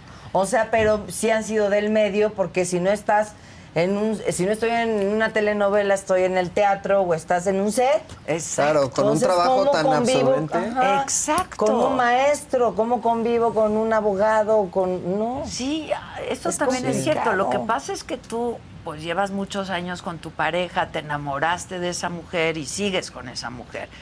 Pero que no pasa, o sea, es muy, es, es- muy es- difícil es- que es- esté pasando. Es raro, ya, es digamos, raro. es excepcional. Que la que digamos. las relaciones duren Pero como pues la te tuya. enamoras de con quien por Por, por eso los, los abuelos dicen, no comes donde haces del baño. Sí, sí, o sea, porque, cierto. por ejemplo, eh, conocí a una eh, cantante española, Luz Corella, y se hizo mi, mi corista en el disco de Transatlántico, donde hice homenaje a la música española. Guapísima la chava, parece modelo. Parece modelo, ¿no? Porque ahí anda. Y este. Y estaba feliz de estar en México y giraba conmigo. Todo el mundo me decía, no, hombre, tu, tu corista española está brutal. Gracias, amor. De pronto se enamora del, del productor de mi show, el production manager. Empiezan a andar, se clava cañón. Yo, no, por favor. Y de repente le cacha la infidelidad, ¿no? No. Y entra en una crisis ella tan cañona que se regresó a España, ya no quiso saber nada. Este, Y te quedaste. me sin- quedé sin corista. Y yo así, coño. Sí, sí, sí, es cier- Sí, pues eso es sí, cierto sí, también. sí, es sí. difícil, es difícil. Y sí, Pues sí, yo conocí a Lizardo en Víctor Ese Victoria. fue tu segundo El segundo. Qué guapo, ¿por qué te divorciaste? Tú te has divorciado de dos, dos hombres maravillosos. Sí, la bueno, verdad, sí. a ver, a ver, los veo, los ve uno de, De ahí de fuera. fuera. Te lo voy a regalar un mes, a ver si- Exacto. Los ve Es uno más de menos. fuera. ya en el día a día. Es más menos dos. 90 minutos. 90 minutos. Exacto. Pero, bueno, yo a mi sí. carnal lo amo, a Demián lo amo. Lo amo, yo también los quiero mucho. y, a todos. y Lizardo es un hombre guapísimo. Es muy guapo, pero pues España, México cortaron relaciones y Ah, es que les estamos exigiendo unas disculpas. que bien, aquí no nos vienes perdón. a conquistar así. Exacto, Así no así es. no, así no. Pero nos llevamos muy bien, tenemos una hija maravillosa y lo más importante es cuidar ese corazón y hay que ser muy inteligentes y hay que llevarse bien. Pero yo conocí a Lizardo en una obra de teatro y Claro. no hubo problema nunca, bendito Dios. si- siguió y nos casamos y tuvimos a la niña y duramos siete años. Ah, ok. O sea, es sí, pues no, no, no siempre hay una regla. O sea, ahí sí, como dices tú, Ale, pues en un concierto puede pasar que sí, no se llevaron, al final se tuvo que ir uno, la corista, y, y hay veces que sí, funciona, como en mi caso. Sí, ¿no? Y hasta duré- que ya no. Y me voy de siete en siete. O sea, hasta que ya ah, no, es cabalístico, ¿no? sí, Pero el el 7 siete es número cabalístico. Ahora, Yes. por ejemplo, a mí me da miedo preguntarte, ¿eh? o sea, porque ya, ya uno no sabe si decir tienes novio, Novia, tienes novio, novia, tienes novia. Entonces a lo novia. mejor es decir tu pareja, ¿no? Sí, aunque sí creo que estos títulos pueden son modelos, ¿no? Que nos hacen un poquito más fácil entender. Es lo que platicaba con mi novia, que yo sí le pongo ese título. Ok. Este, le- justo veníamos platicando de que cuando empezamos Pues está a... tu novia? Sí, anda ahí con su Ah. perrito. Ah, es Este, ella la del perrito. Sí, Ah, sí, sí. ok. Este, em, platicamos como cuando tú y yo decidimos formalizar las cosas, tuvimos que adoptar un modelo ya existente, porque es lo más fácil, ¿no? Entonces, ¿qué modelos existen? Relación poliamorosa, relación monogámica, abierta, cerrada, ¿no? Y ya conforme pasa el tiempo, creo que es parte de empezar a personalizar un poco la relación. Y es decir, Ok. ok, somos una relación tal y tal, pero queremos, no sé, abrir tal cosa o permitir o no permitir tal cosa. Entonces, como que las relaciones hoy en día, y creo que es algo que aplica para cualquier edad, hay que configurarlas, ¿no? Conforme se van desarrollando. No, hay- no tenemos por qué adoptar un modelo y decir, esto de- tiene que ser a huevo, ¿no? Y más si estamos en la industria de la música.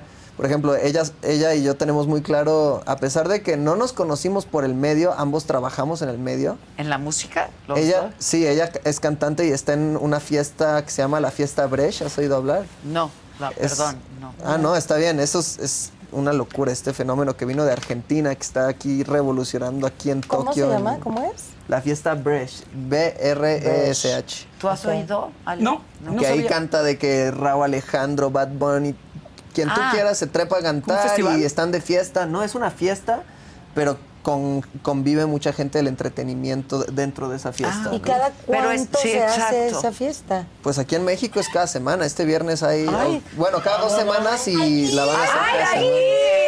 Cáiganles este viernes, yo aquí haciéndole promo al jale de, de No, mi novia, no, pero sí. pues que Que te den una-. Hay, hay fiesta brecha este viernes, de hecho, y, y pues ahí vamos a estar. Yo voy a estar ahí conviviendo, rumbeando y tal. Y, O sea, pues, pero el que quiere canta, pero el que quiere qué o ¿Y en cómo es la y a onda. qué hora? O sea, siempre es medio random, medio espontáneo. Está el escenario donde están parados ahí todos platicando entre muchos artistas y está el público que va de fiesta. Ah, y de pronto tú puedes estar ahí y te dicen de que, oye, súbete a cantar. Bueno, me subo y echo el palomazo, ¿no? Y, y ya. Pero no es, no es un espectáculo, es una fiesta, ¿no? Ah, ya, ya, ya está Ajá. padre. Sí, pero justo ella y yo estando en el entretenimiento, ella le toca estar en el escenario, a mí me toca y es como, ok, los dos vamos a dar esa energía sexual que platicábamos hace rato, ser coquetos, hacer contacto visual, agarrarle la manita a esta fan que está aquí enfrente, tomarnos la foto y ser coquetos en la interacción, este, porque es parte de también el personaje. Pero ustedes lo han y la hablado, persona son también. acuerdos de pareja. Claro. O sea, es la lo que dicen, la comunicación tienes es lo más que configurar y luego Claro. reconfigurar y luego re reconfigurar. Pues es como las fiestas que hacía Mauricio Garcés, Silvia Pinal ahí, Como- Pero abiertas al público. Pero abiertas al público, exactamente. ¿Cómo Así eran es. esas, compadre? Pues no sé, pero me imagino que se la pasaban a todos. A toda madre. Sí, no, ni idea. Yo creo que pura convivencia sana, ¿no? O las bohemiadas, ¿no? Sí, pero ponle tres mil personas. Sí, está cañón. Esa es la No, diferencia. tres, ya las es masivo, bohemiadas ya eso ya. 10, ¿no? Eso la Y- seguimos y ocho armando. no cantábamos. Exacto. O sí, pero no de profesión. Ahí en la bohemiada es otra cosa. claro. Pero Yo curiosamente, ah, perdón. No, perdón, Este, mis últimas, o sea, mi relación actual y una relación anterior que duró mucho tiempo, a pesar de estar en el medio, las conocí por Instagram. Y es curioso porque a pesar de que la mayoría de las parejas que conozco del medio de mi edad se conocen por Instagram, curiosamente acaban en el mismo medio igual. O sea, el hecho de poder conocer gente por internet no ha cambiado ¿Es el esa algoritmo cuestión. o qué es? No, yo creo que es que es ese tema de Lo complicidad, que te de tener algo en contacta común. con alguien y de te vuelta a lo conecta humano. con alguien. Claro, Sí. claro, Qué claro. impacto. Uy, pues me voy a meter más a menudo al Instagram, compadre. Échale un ojito ahí al Discover, ahí en la lupita, ahí le pones. Ahí le pongo y me empiezan a salir. Y sobres, mensaje directo ya. Ah, mira. Está. Oye, ahorita que mencionaste Bohemias, le voy a hacer comercial. Es que eh, eh, en mayo voy a presentarme en el, en el Cantoral. En la Ahí Bohemia. Está en, la Bohemia. sí, está Y precioso. vamos a estar Armando Ávila, que es este mi productor, el, el hijo de los babies. Este Castro, que es un chavo de Monterrey, muy, muy buen bueno, compositor. muy rifado. Entonces se trata, porque la gente no sabe bien qué onda con eso, este, nos sentamos en un sillón y empezamos a platicar cómo ¿Como se nos aquí? ocurrieron, exacto, Pero con guitarras, pianos. y todo, pianos y todo, y a decir, bueno, a mí esta canción se me ocurrió por una historia que tal, tal, tal, y la cantas ahí en ese momento. Ah, ¿no? Está increíble. Eso se trata. ¿Cuándo es eso? Creo que pues, estoy, estoy el 18 de mayo, pero ahorita lo confirmo.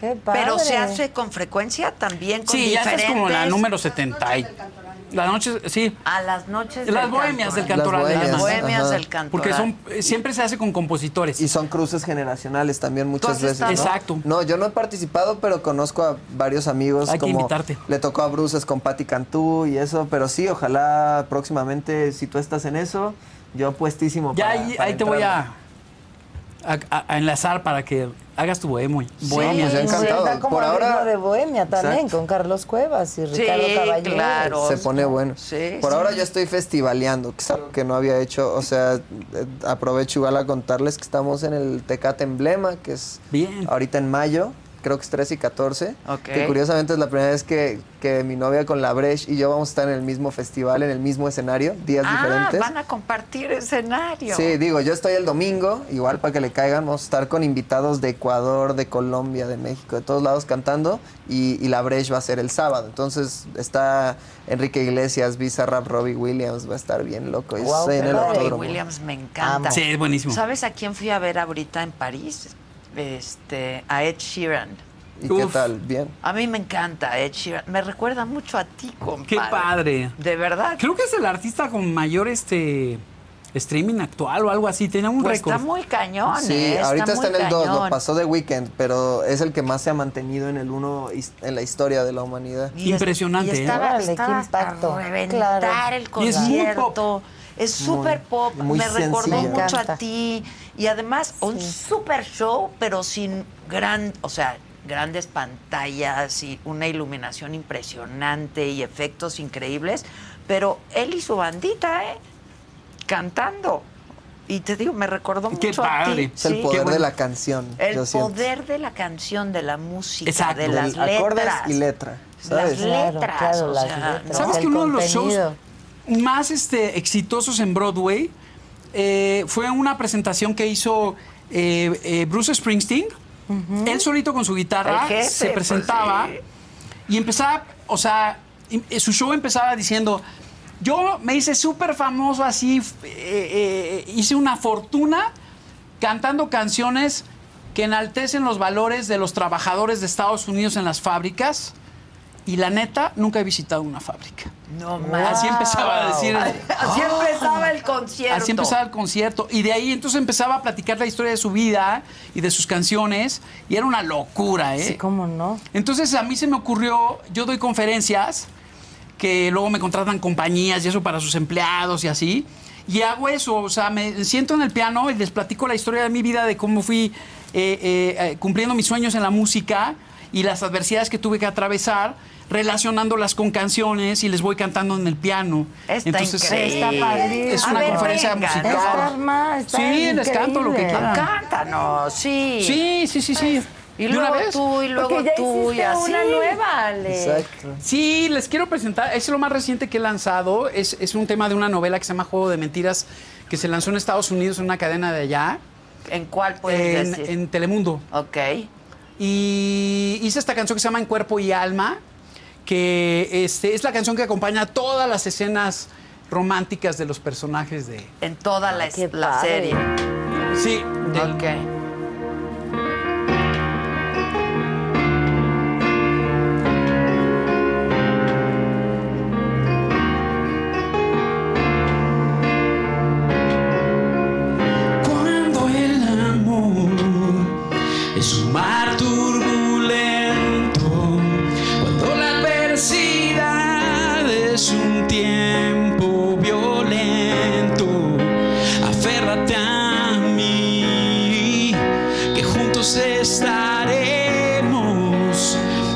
Nos separaremos.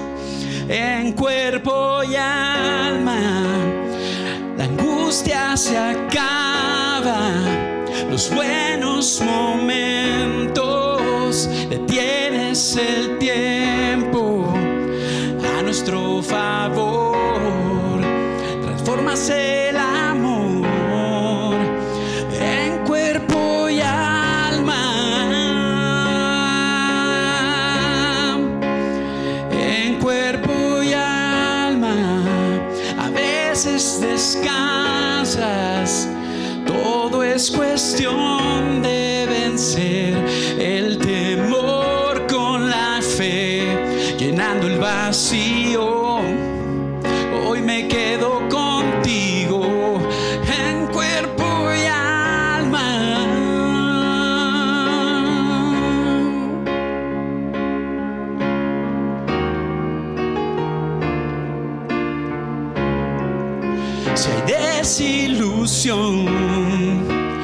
falta esperanza, cuando en el horizonte no hay una montaña, yo estoy junto a ti.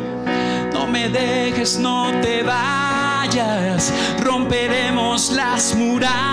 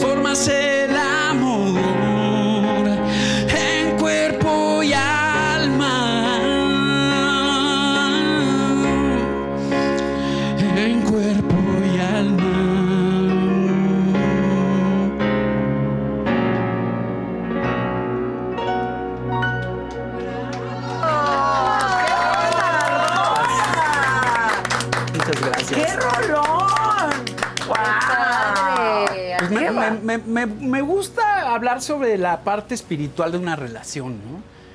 Eh, que es donde creo que mm, si te concentras puedes llegar a tener mucho éxito, ¿no? Y que es esa parte, o sea, yo hace unos años, y creo que te lo comenté, mi esposa tuvo cáncer. Sí, me contaste. Y dejé los conciertos, dejé mi estudio cerrado y me dediqué a, a cuidarla, a bañarla, a- a- a- a- porque la operaron, salió muy golpeada de la cirugía y afortunadamente ya está bien. Pero entonces me di cuenta que el amor, pues con chocolates y flores no es suficiente. Hay que estar ahí, ¿no? Eso de... En cuerpo y alma. Así es. Sí, no te puedes tirar al drama de, ay, pobrecito de mí que me tocó de esto y mejor me voy con mis cuates a la cantina a chupar. Pues no, güey, o sea, ahí es el momento en que tienes que estar. O Sí. que cuando te enteras que tuvo cáncer, como en algunas relaciones, Se van. salen corriendo. Sí, salen corriendo. No, Híjoles, qué qué, buena rola. Sí, que tampoco se puede juzgar. No, o sea, yo viví de cerca el caso de mi cuñada Ingrid Coronado con Fer del Solar y la criticaron muy feo, pero la verdad es que Ingrid se fajó cañón y aguantó muchísimo.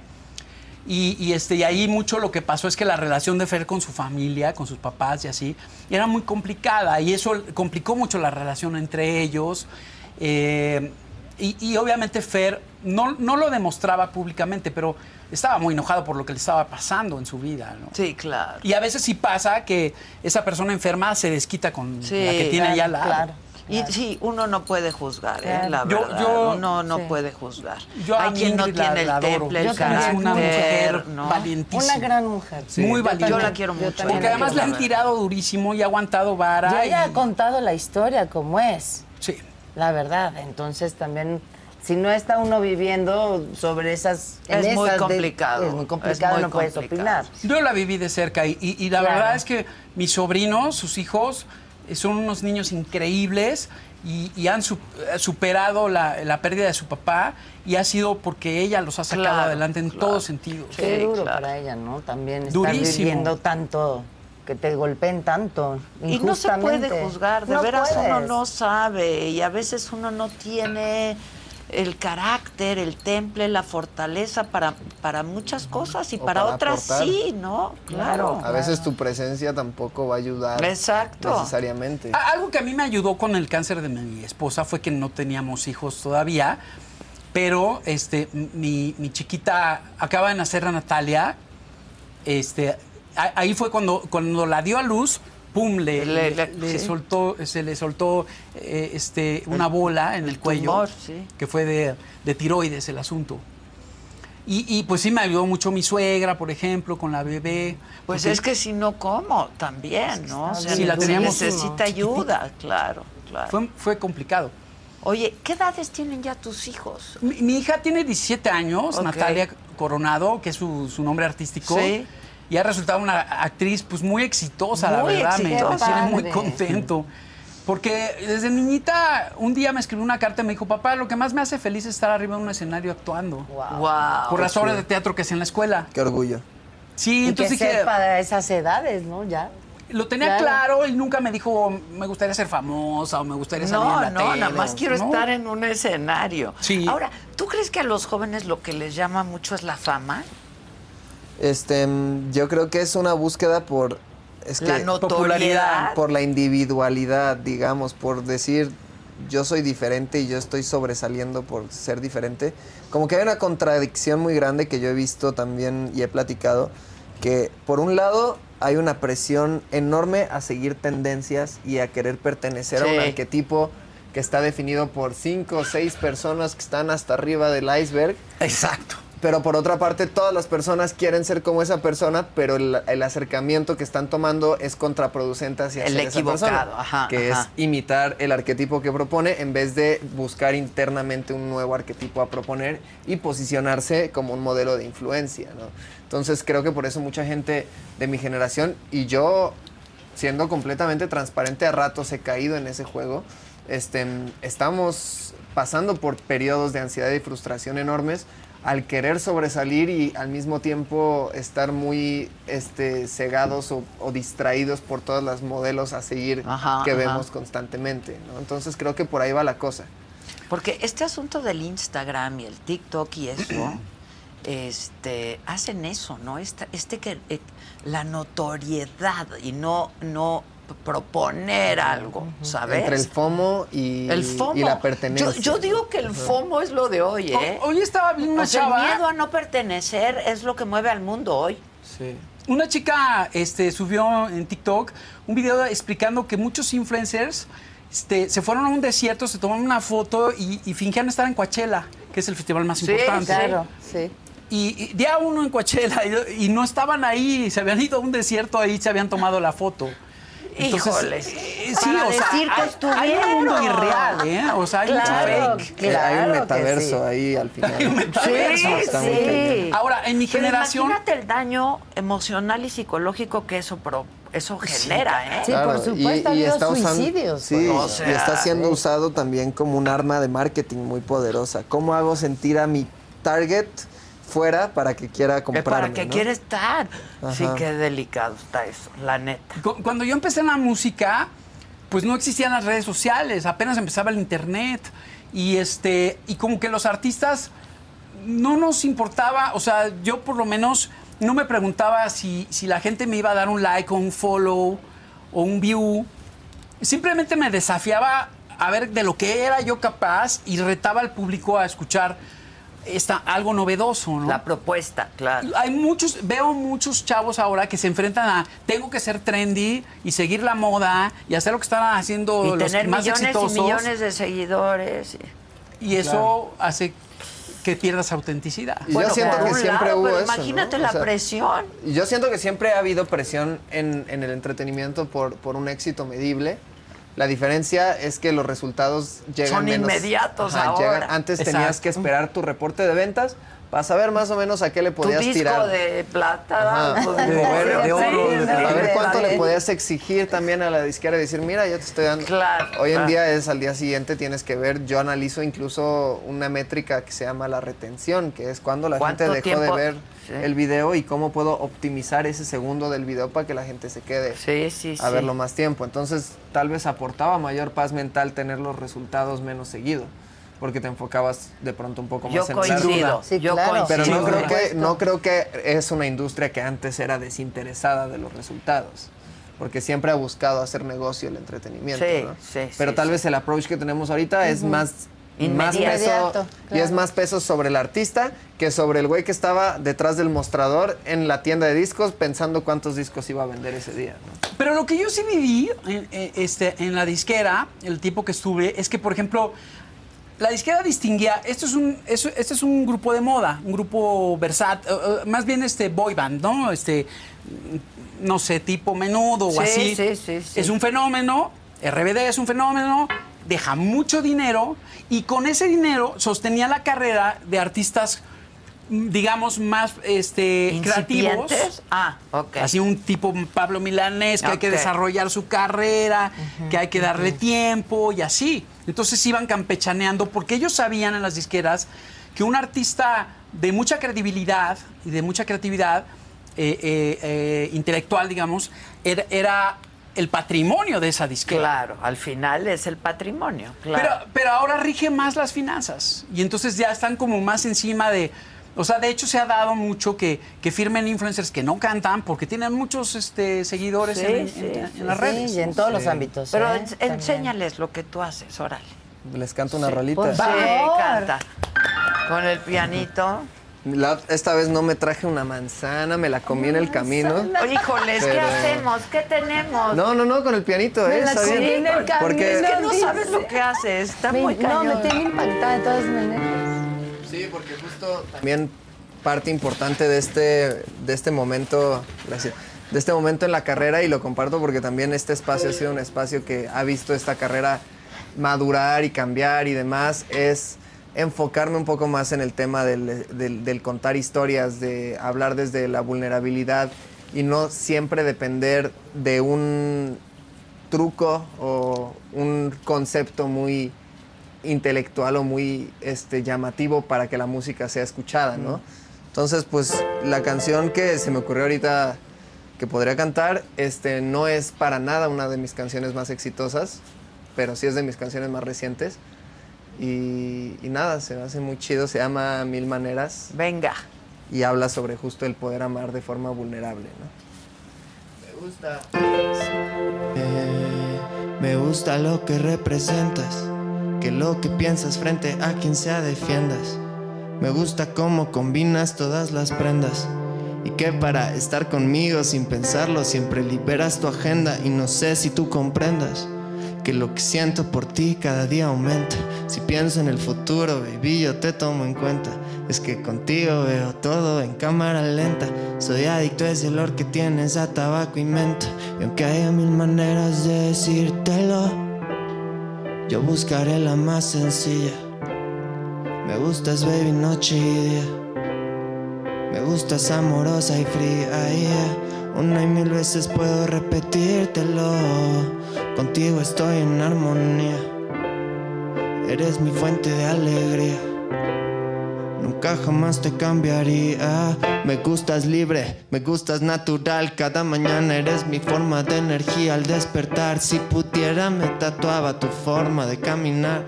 Para mi funcionamiento, créeme, te has vuelto vital. Ey, y aunque parezca exagerado, por ti yo dejo todo a un lado. Tu lado dulce va bien con mi humor salado.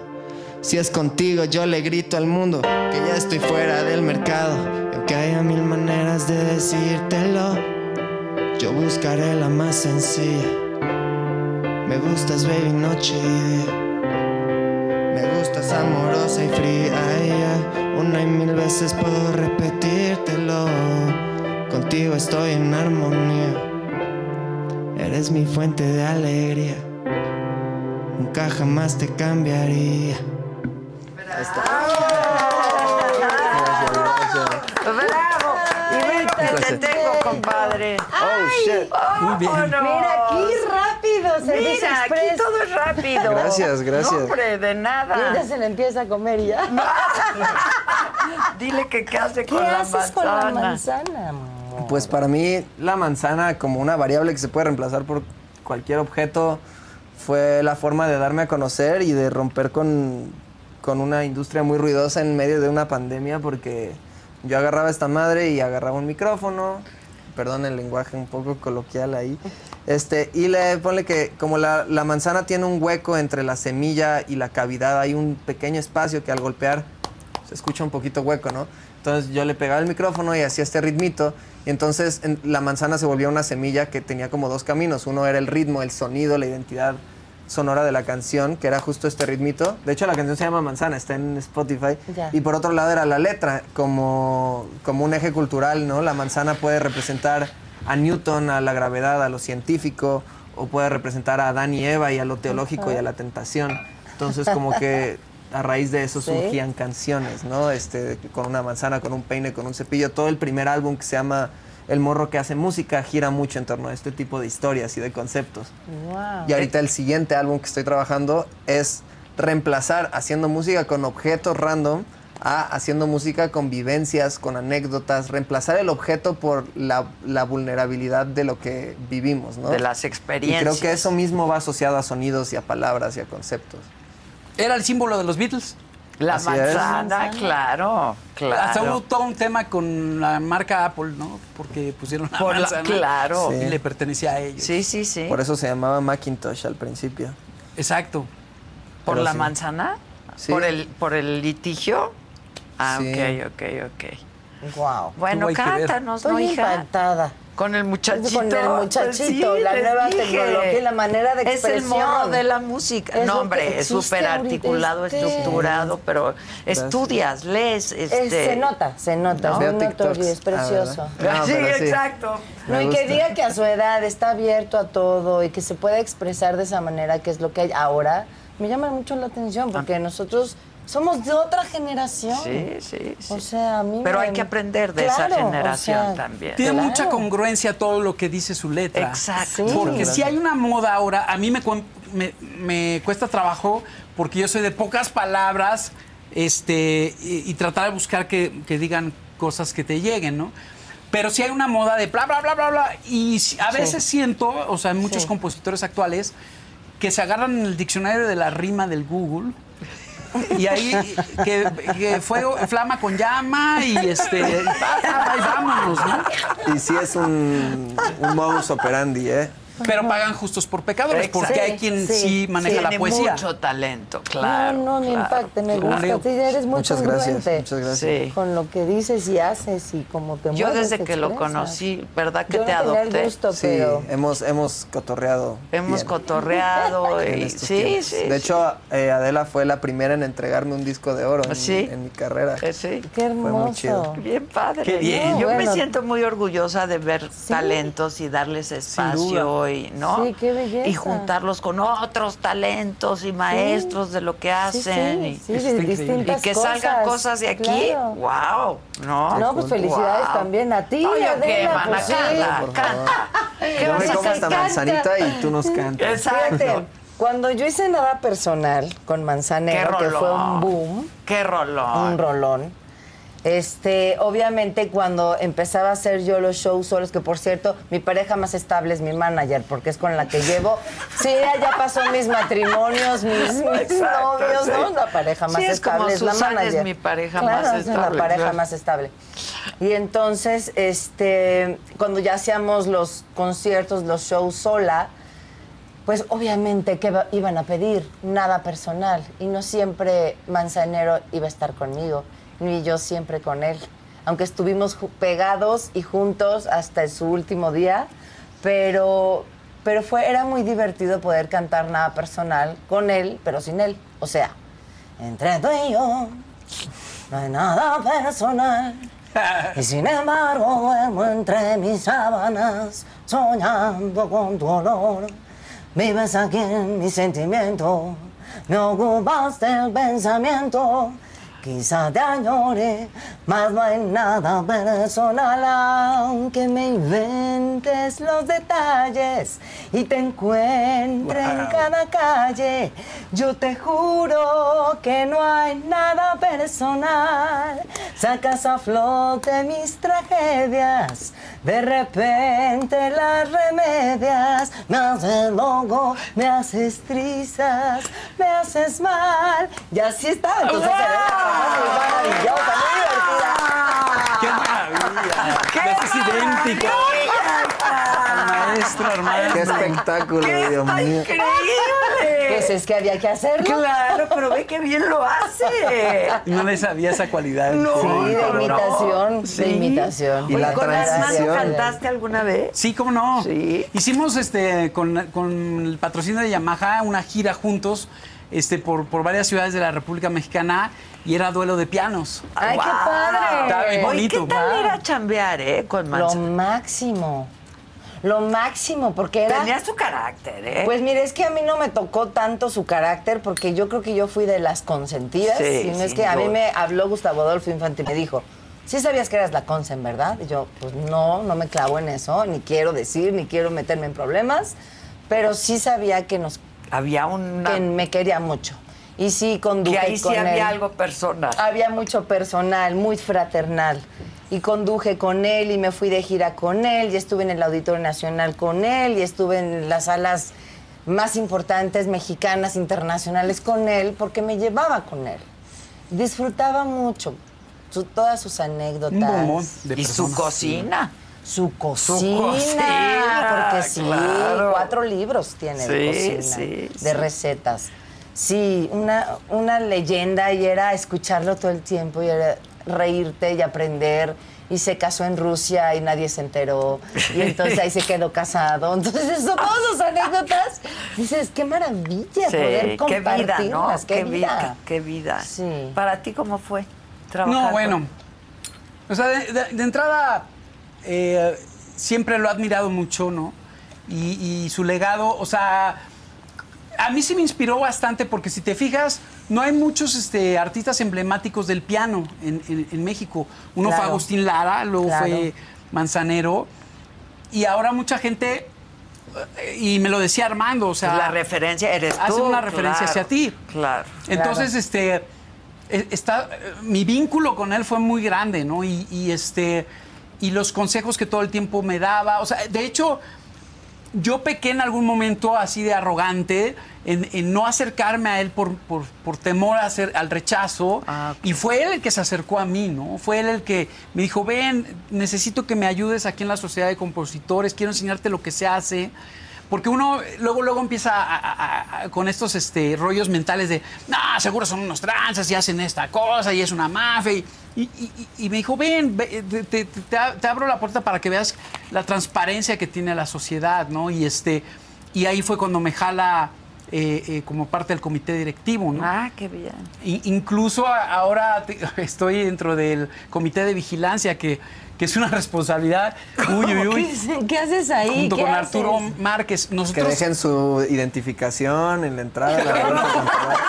Eso suena. Es ¿Cómo eso, es- es como- entra sale? como de guarura, un poco raro. No, No, de este. ¿De Dirección derechos de, de- autor de qué? No.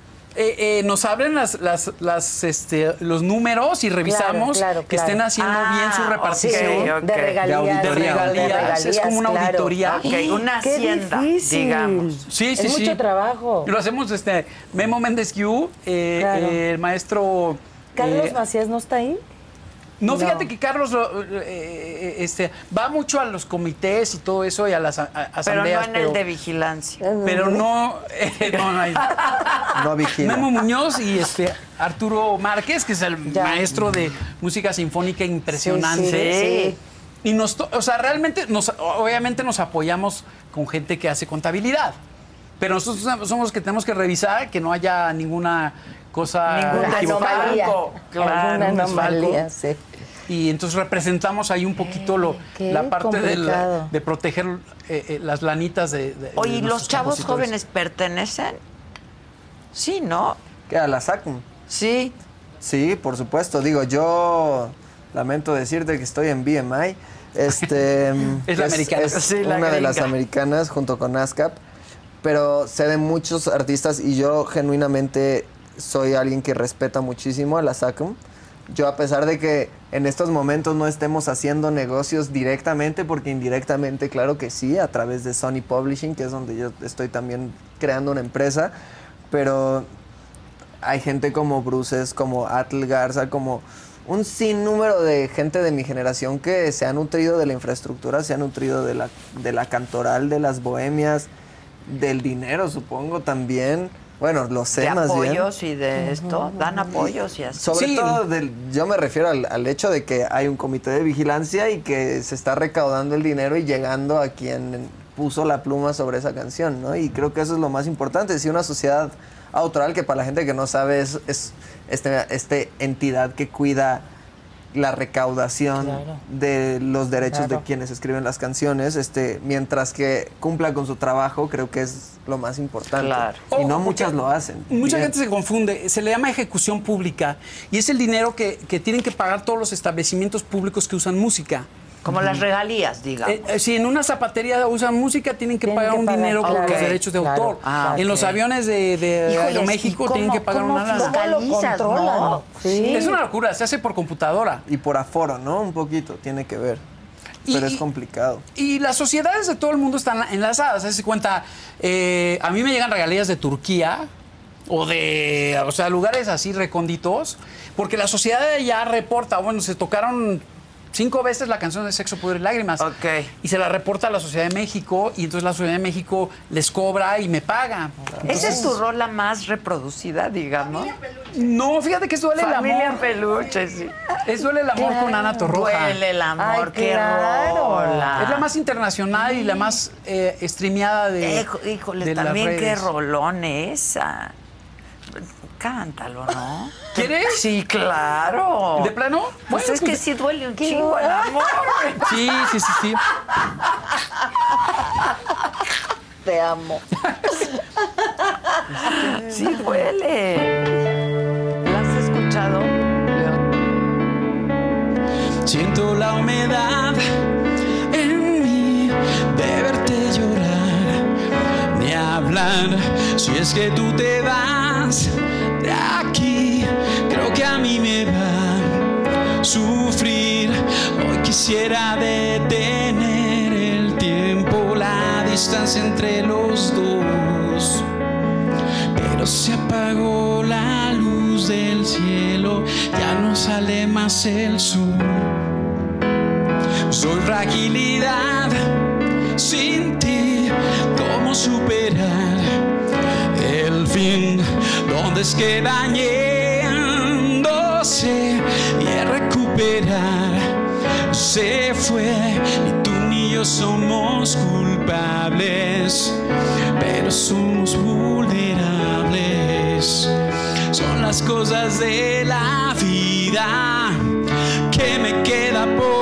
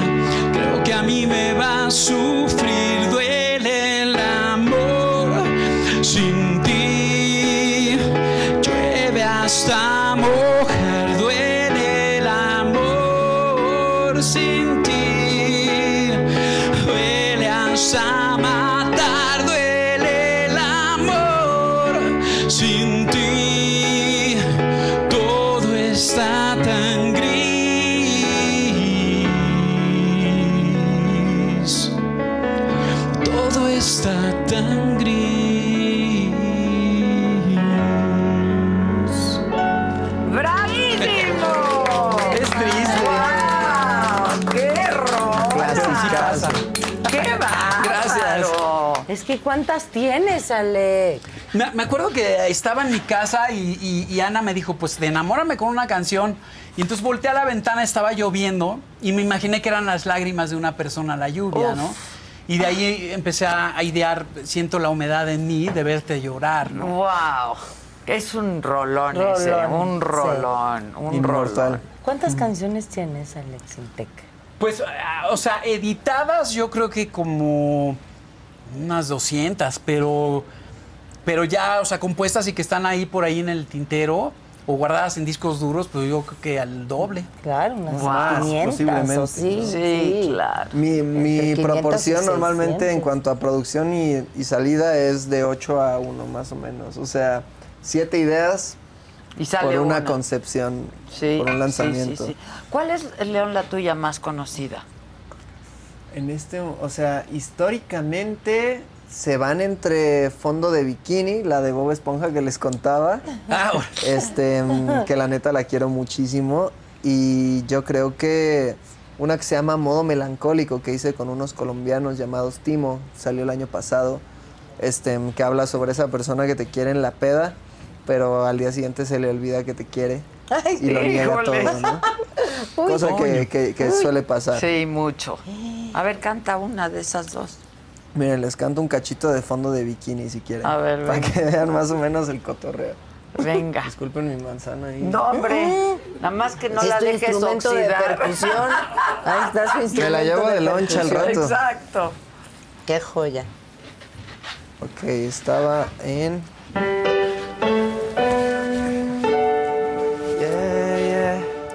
Ok. Dominando todo el fondo de bikini porque soy un cacahuate. Yeah.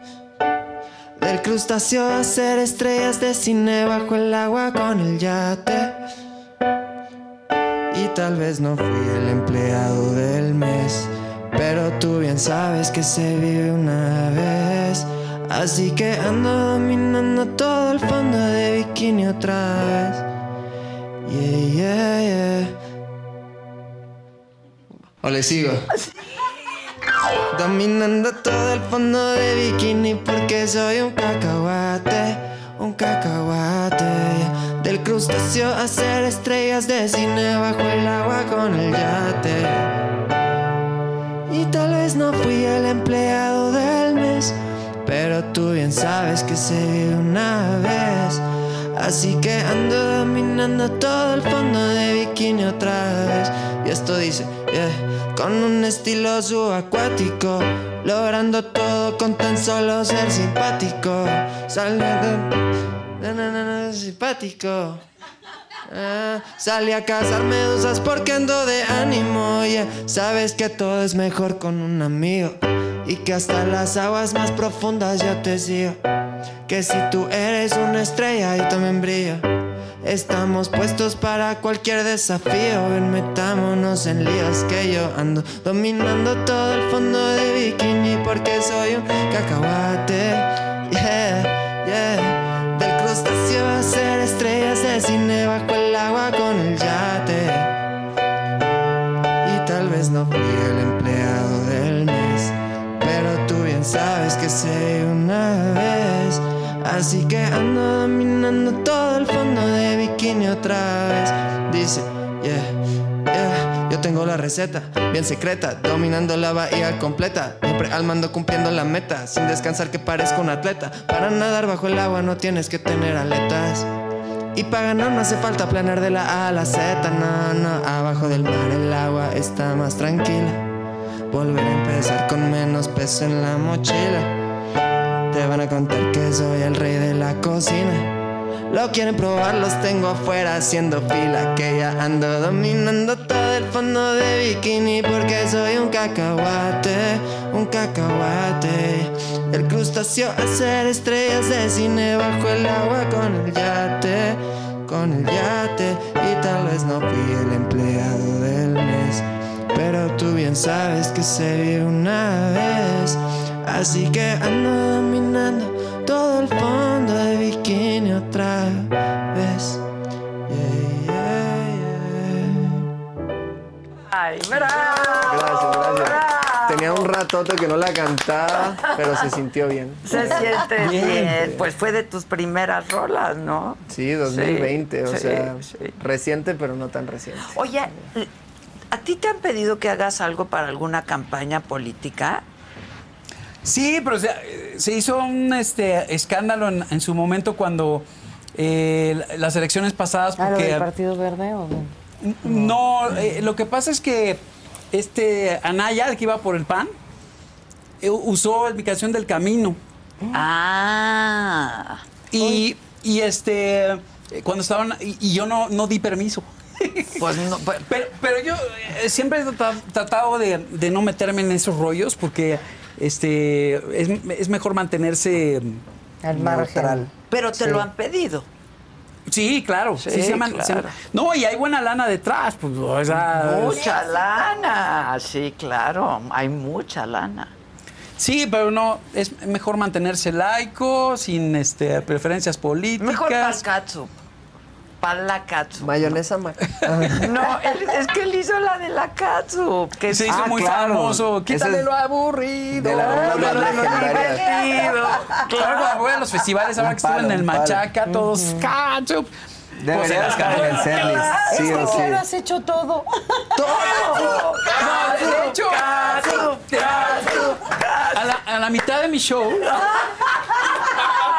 de repente la gente no se lo Tu espera. y katsu entonces es mi cacahuate, Exacto. vean más o Sí, menos. sí. empiezo a hacer una cosa, les voy a hacer la emulación de lo que hago en mis conciertos. Viene, viene.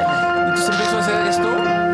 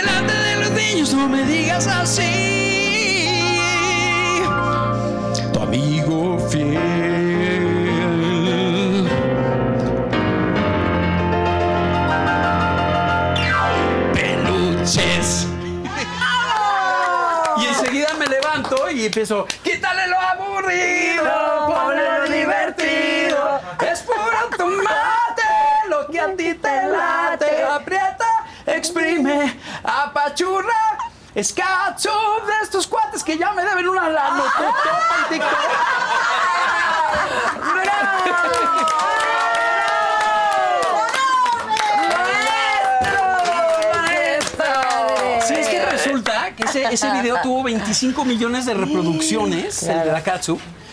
Pero no te dan un centavo si no estás dado de alta como un generador de contenido. ¡No manches! Y entonces me, me tocaron, me tocó pura Katsu.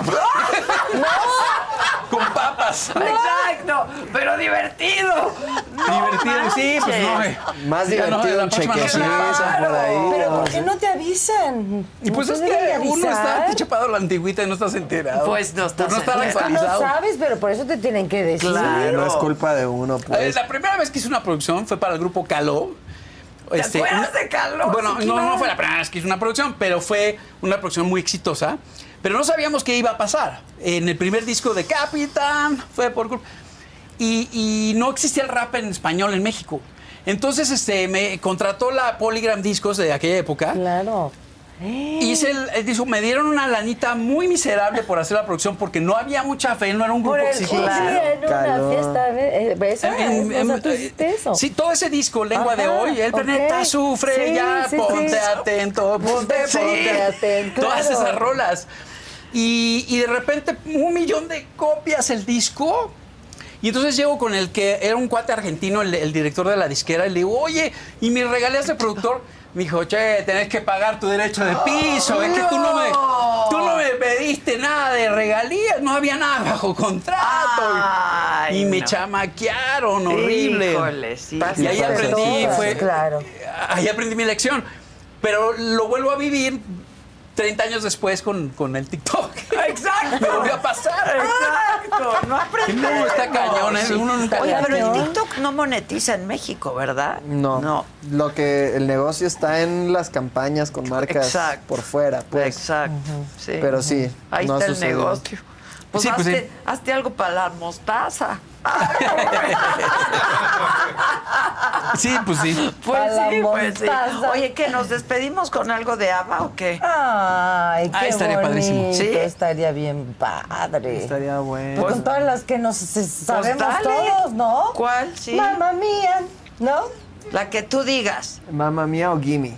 Cualquiera de las dos. Ah, esta te va a encantar cuando la vayas a ver, porque todos los chavos están dándolo Sí, todo claro. y bailándolo todo, pero no están las, las adultos mayores. Pues esa la guardamos para el Esa show. la guardamos Entonces, para cuando vayan show. Teatro Órale. Insurgentes. Órale. Pero un pedacito de Te burlaste de mí, tú lo sabes muy bien. Tu, Por lo que decidí no volverte a ver. Yo ya aquí estoy, vuelvo a caer. No sé quién soy, ya no tengo ningún control. Siento fuego en mi corazón. Si me ves, mi alma empieza a vibrar. Si me ves, se me olvida pensar. Oh, oh, mamá mía. Ahí voy otra vez, no sé cómo resistirme, mamá mía. Cuánto te extrañé, no sé cómo es que te fuiste ya. Ay, ay, Eso.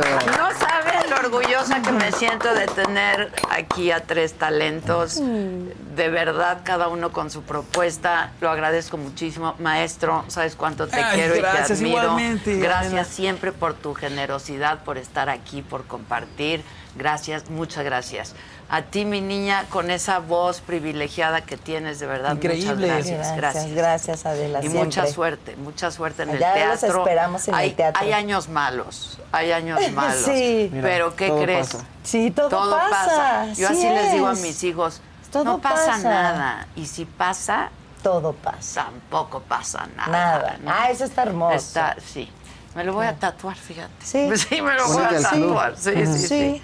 Pero es la verdad. Cierto. Todo pasa y hay años malos, pero hay años maravillosos y Sí. que este sea un año maravilloso para todos.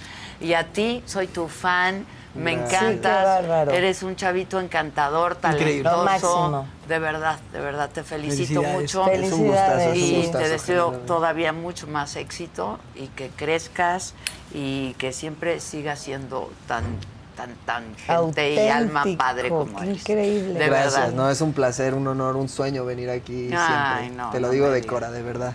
Muchas gracias. Decora yo también. Decora yo también. Muchas Decora. gracias. Qué padre. Muchas Gracias gracias. a ti, gracias, Adela. gracias. Gracias siempre. Y gracias Padrísimo como siempre a todos Sí. ustedes por su atención y compañía. Los espero pues próximamente. Hasta la próxima que nos vemos todos los días. ¡Qué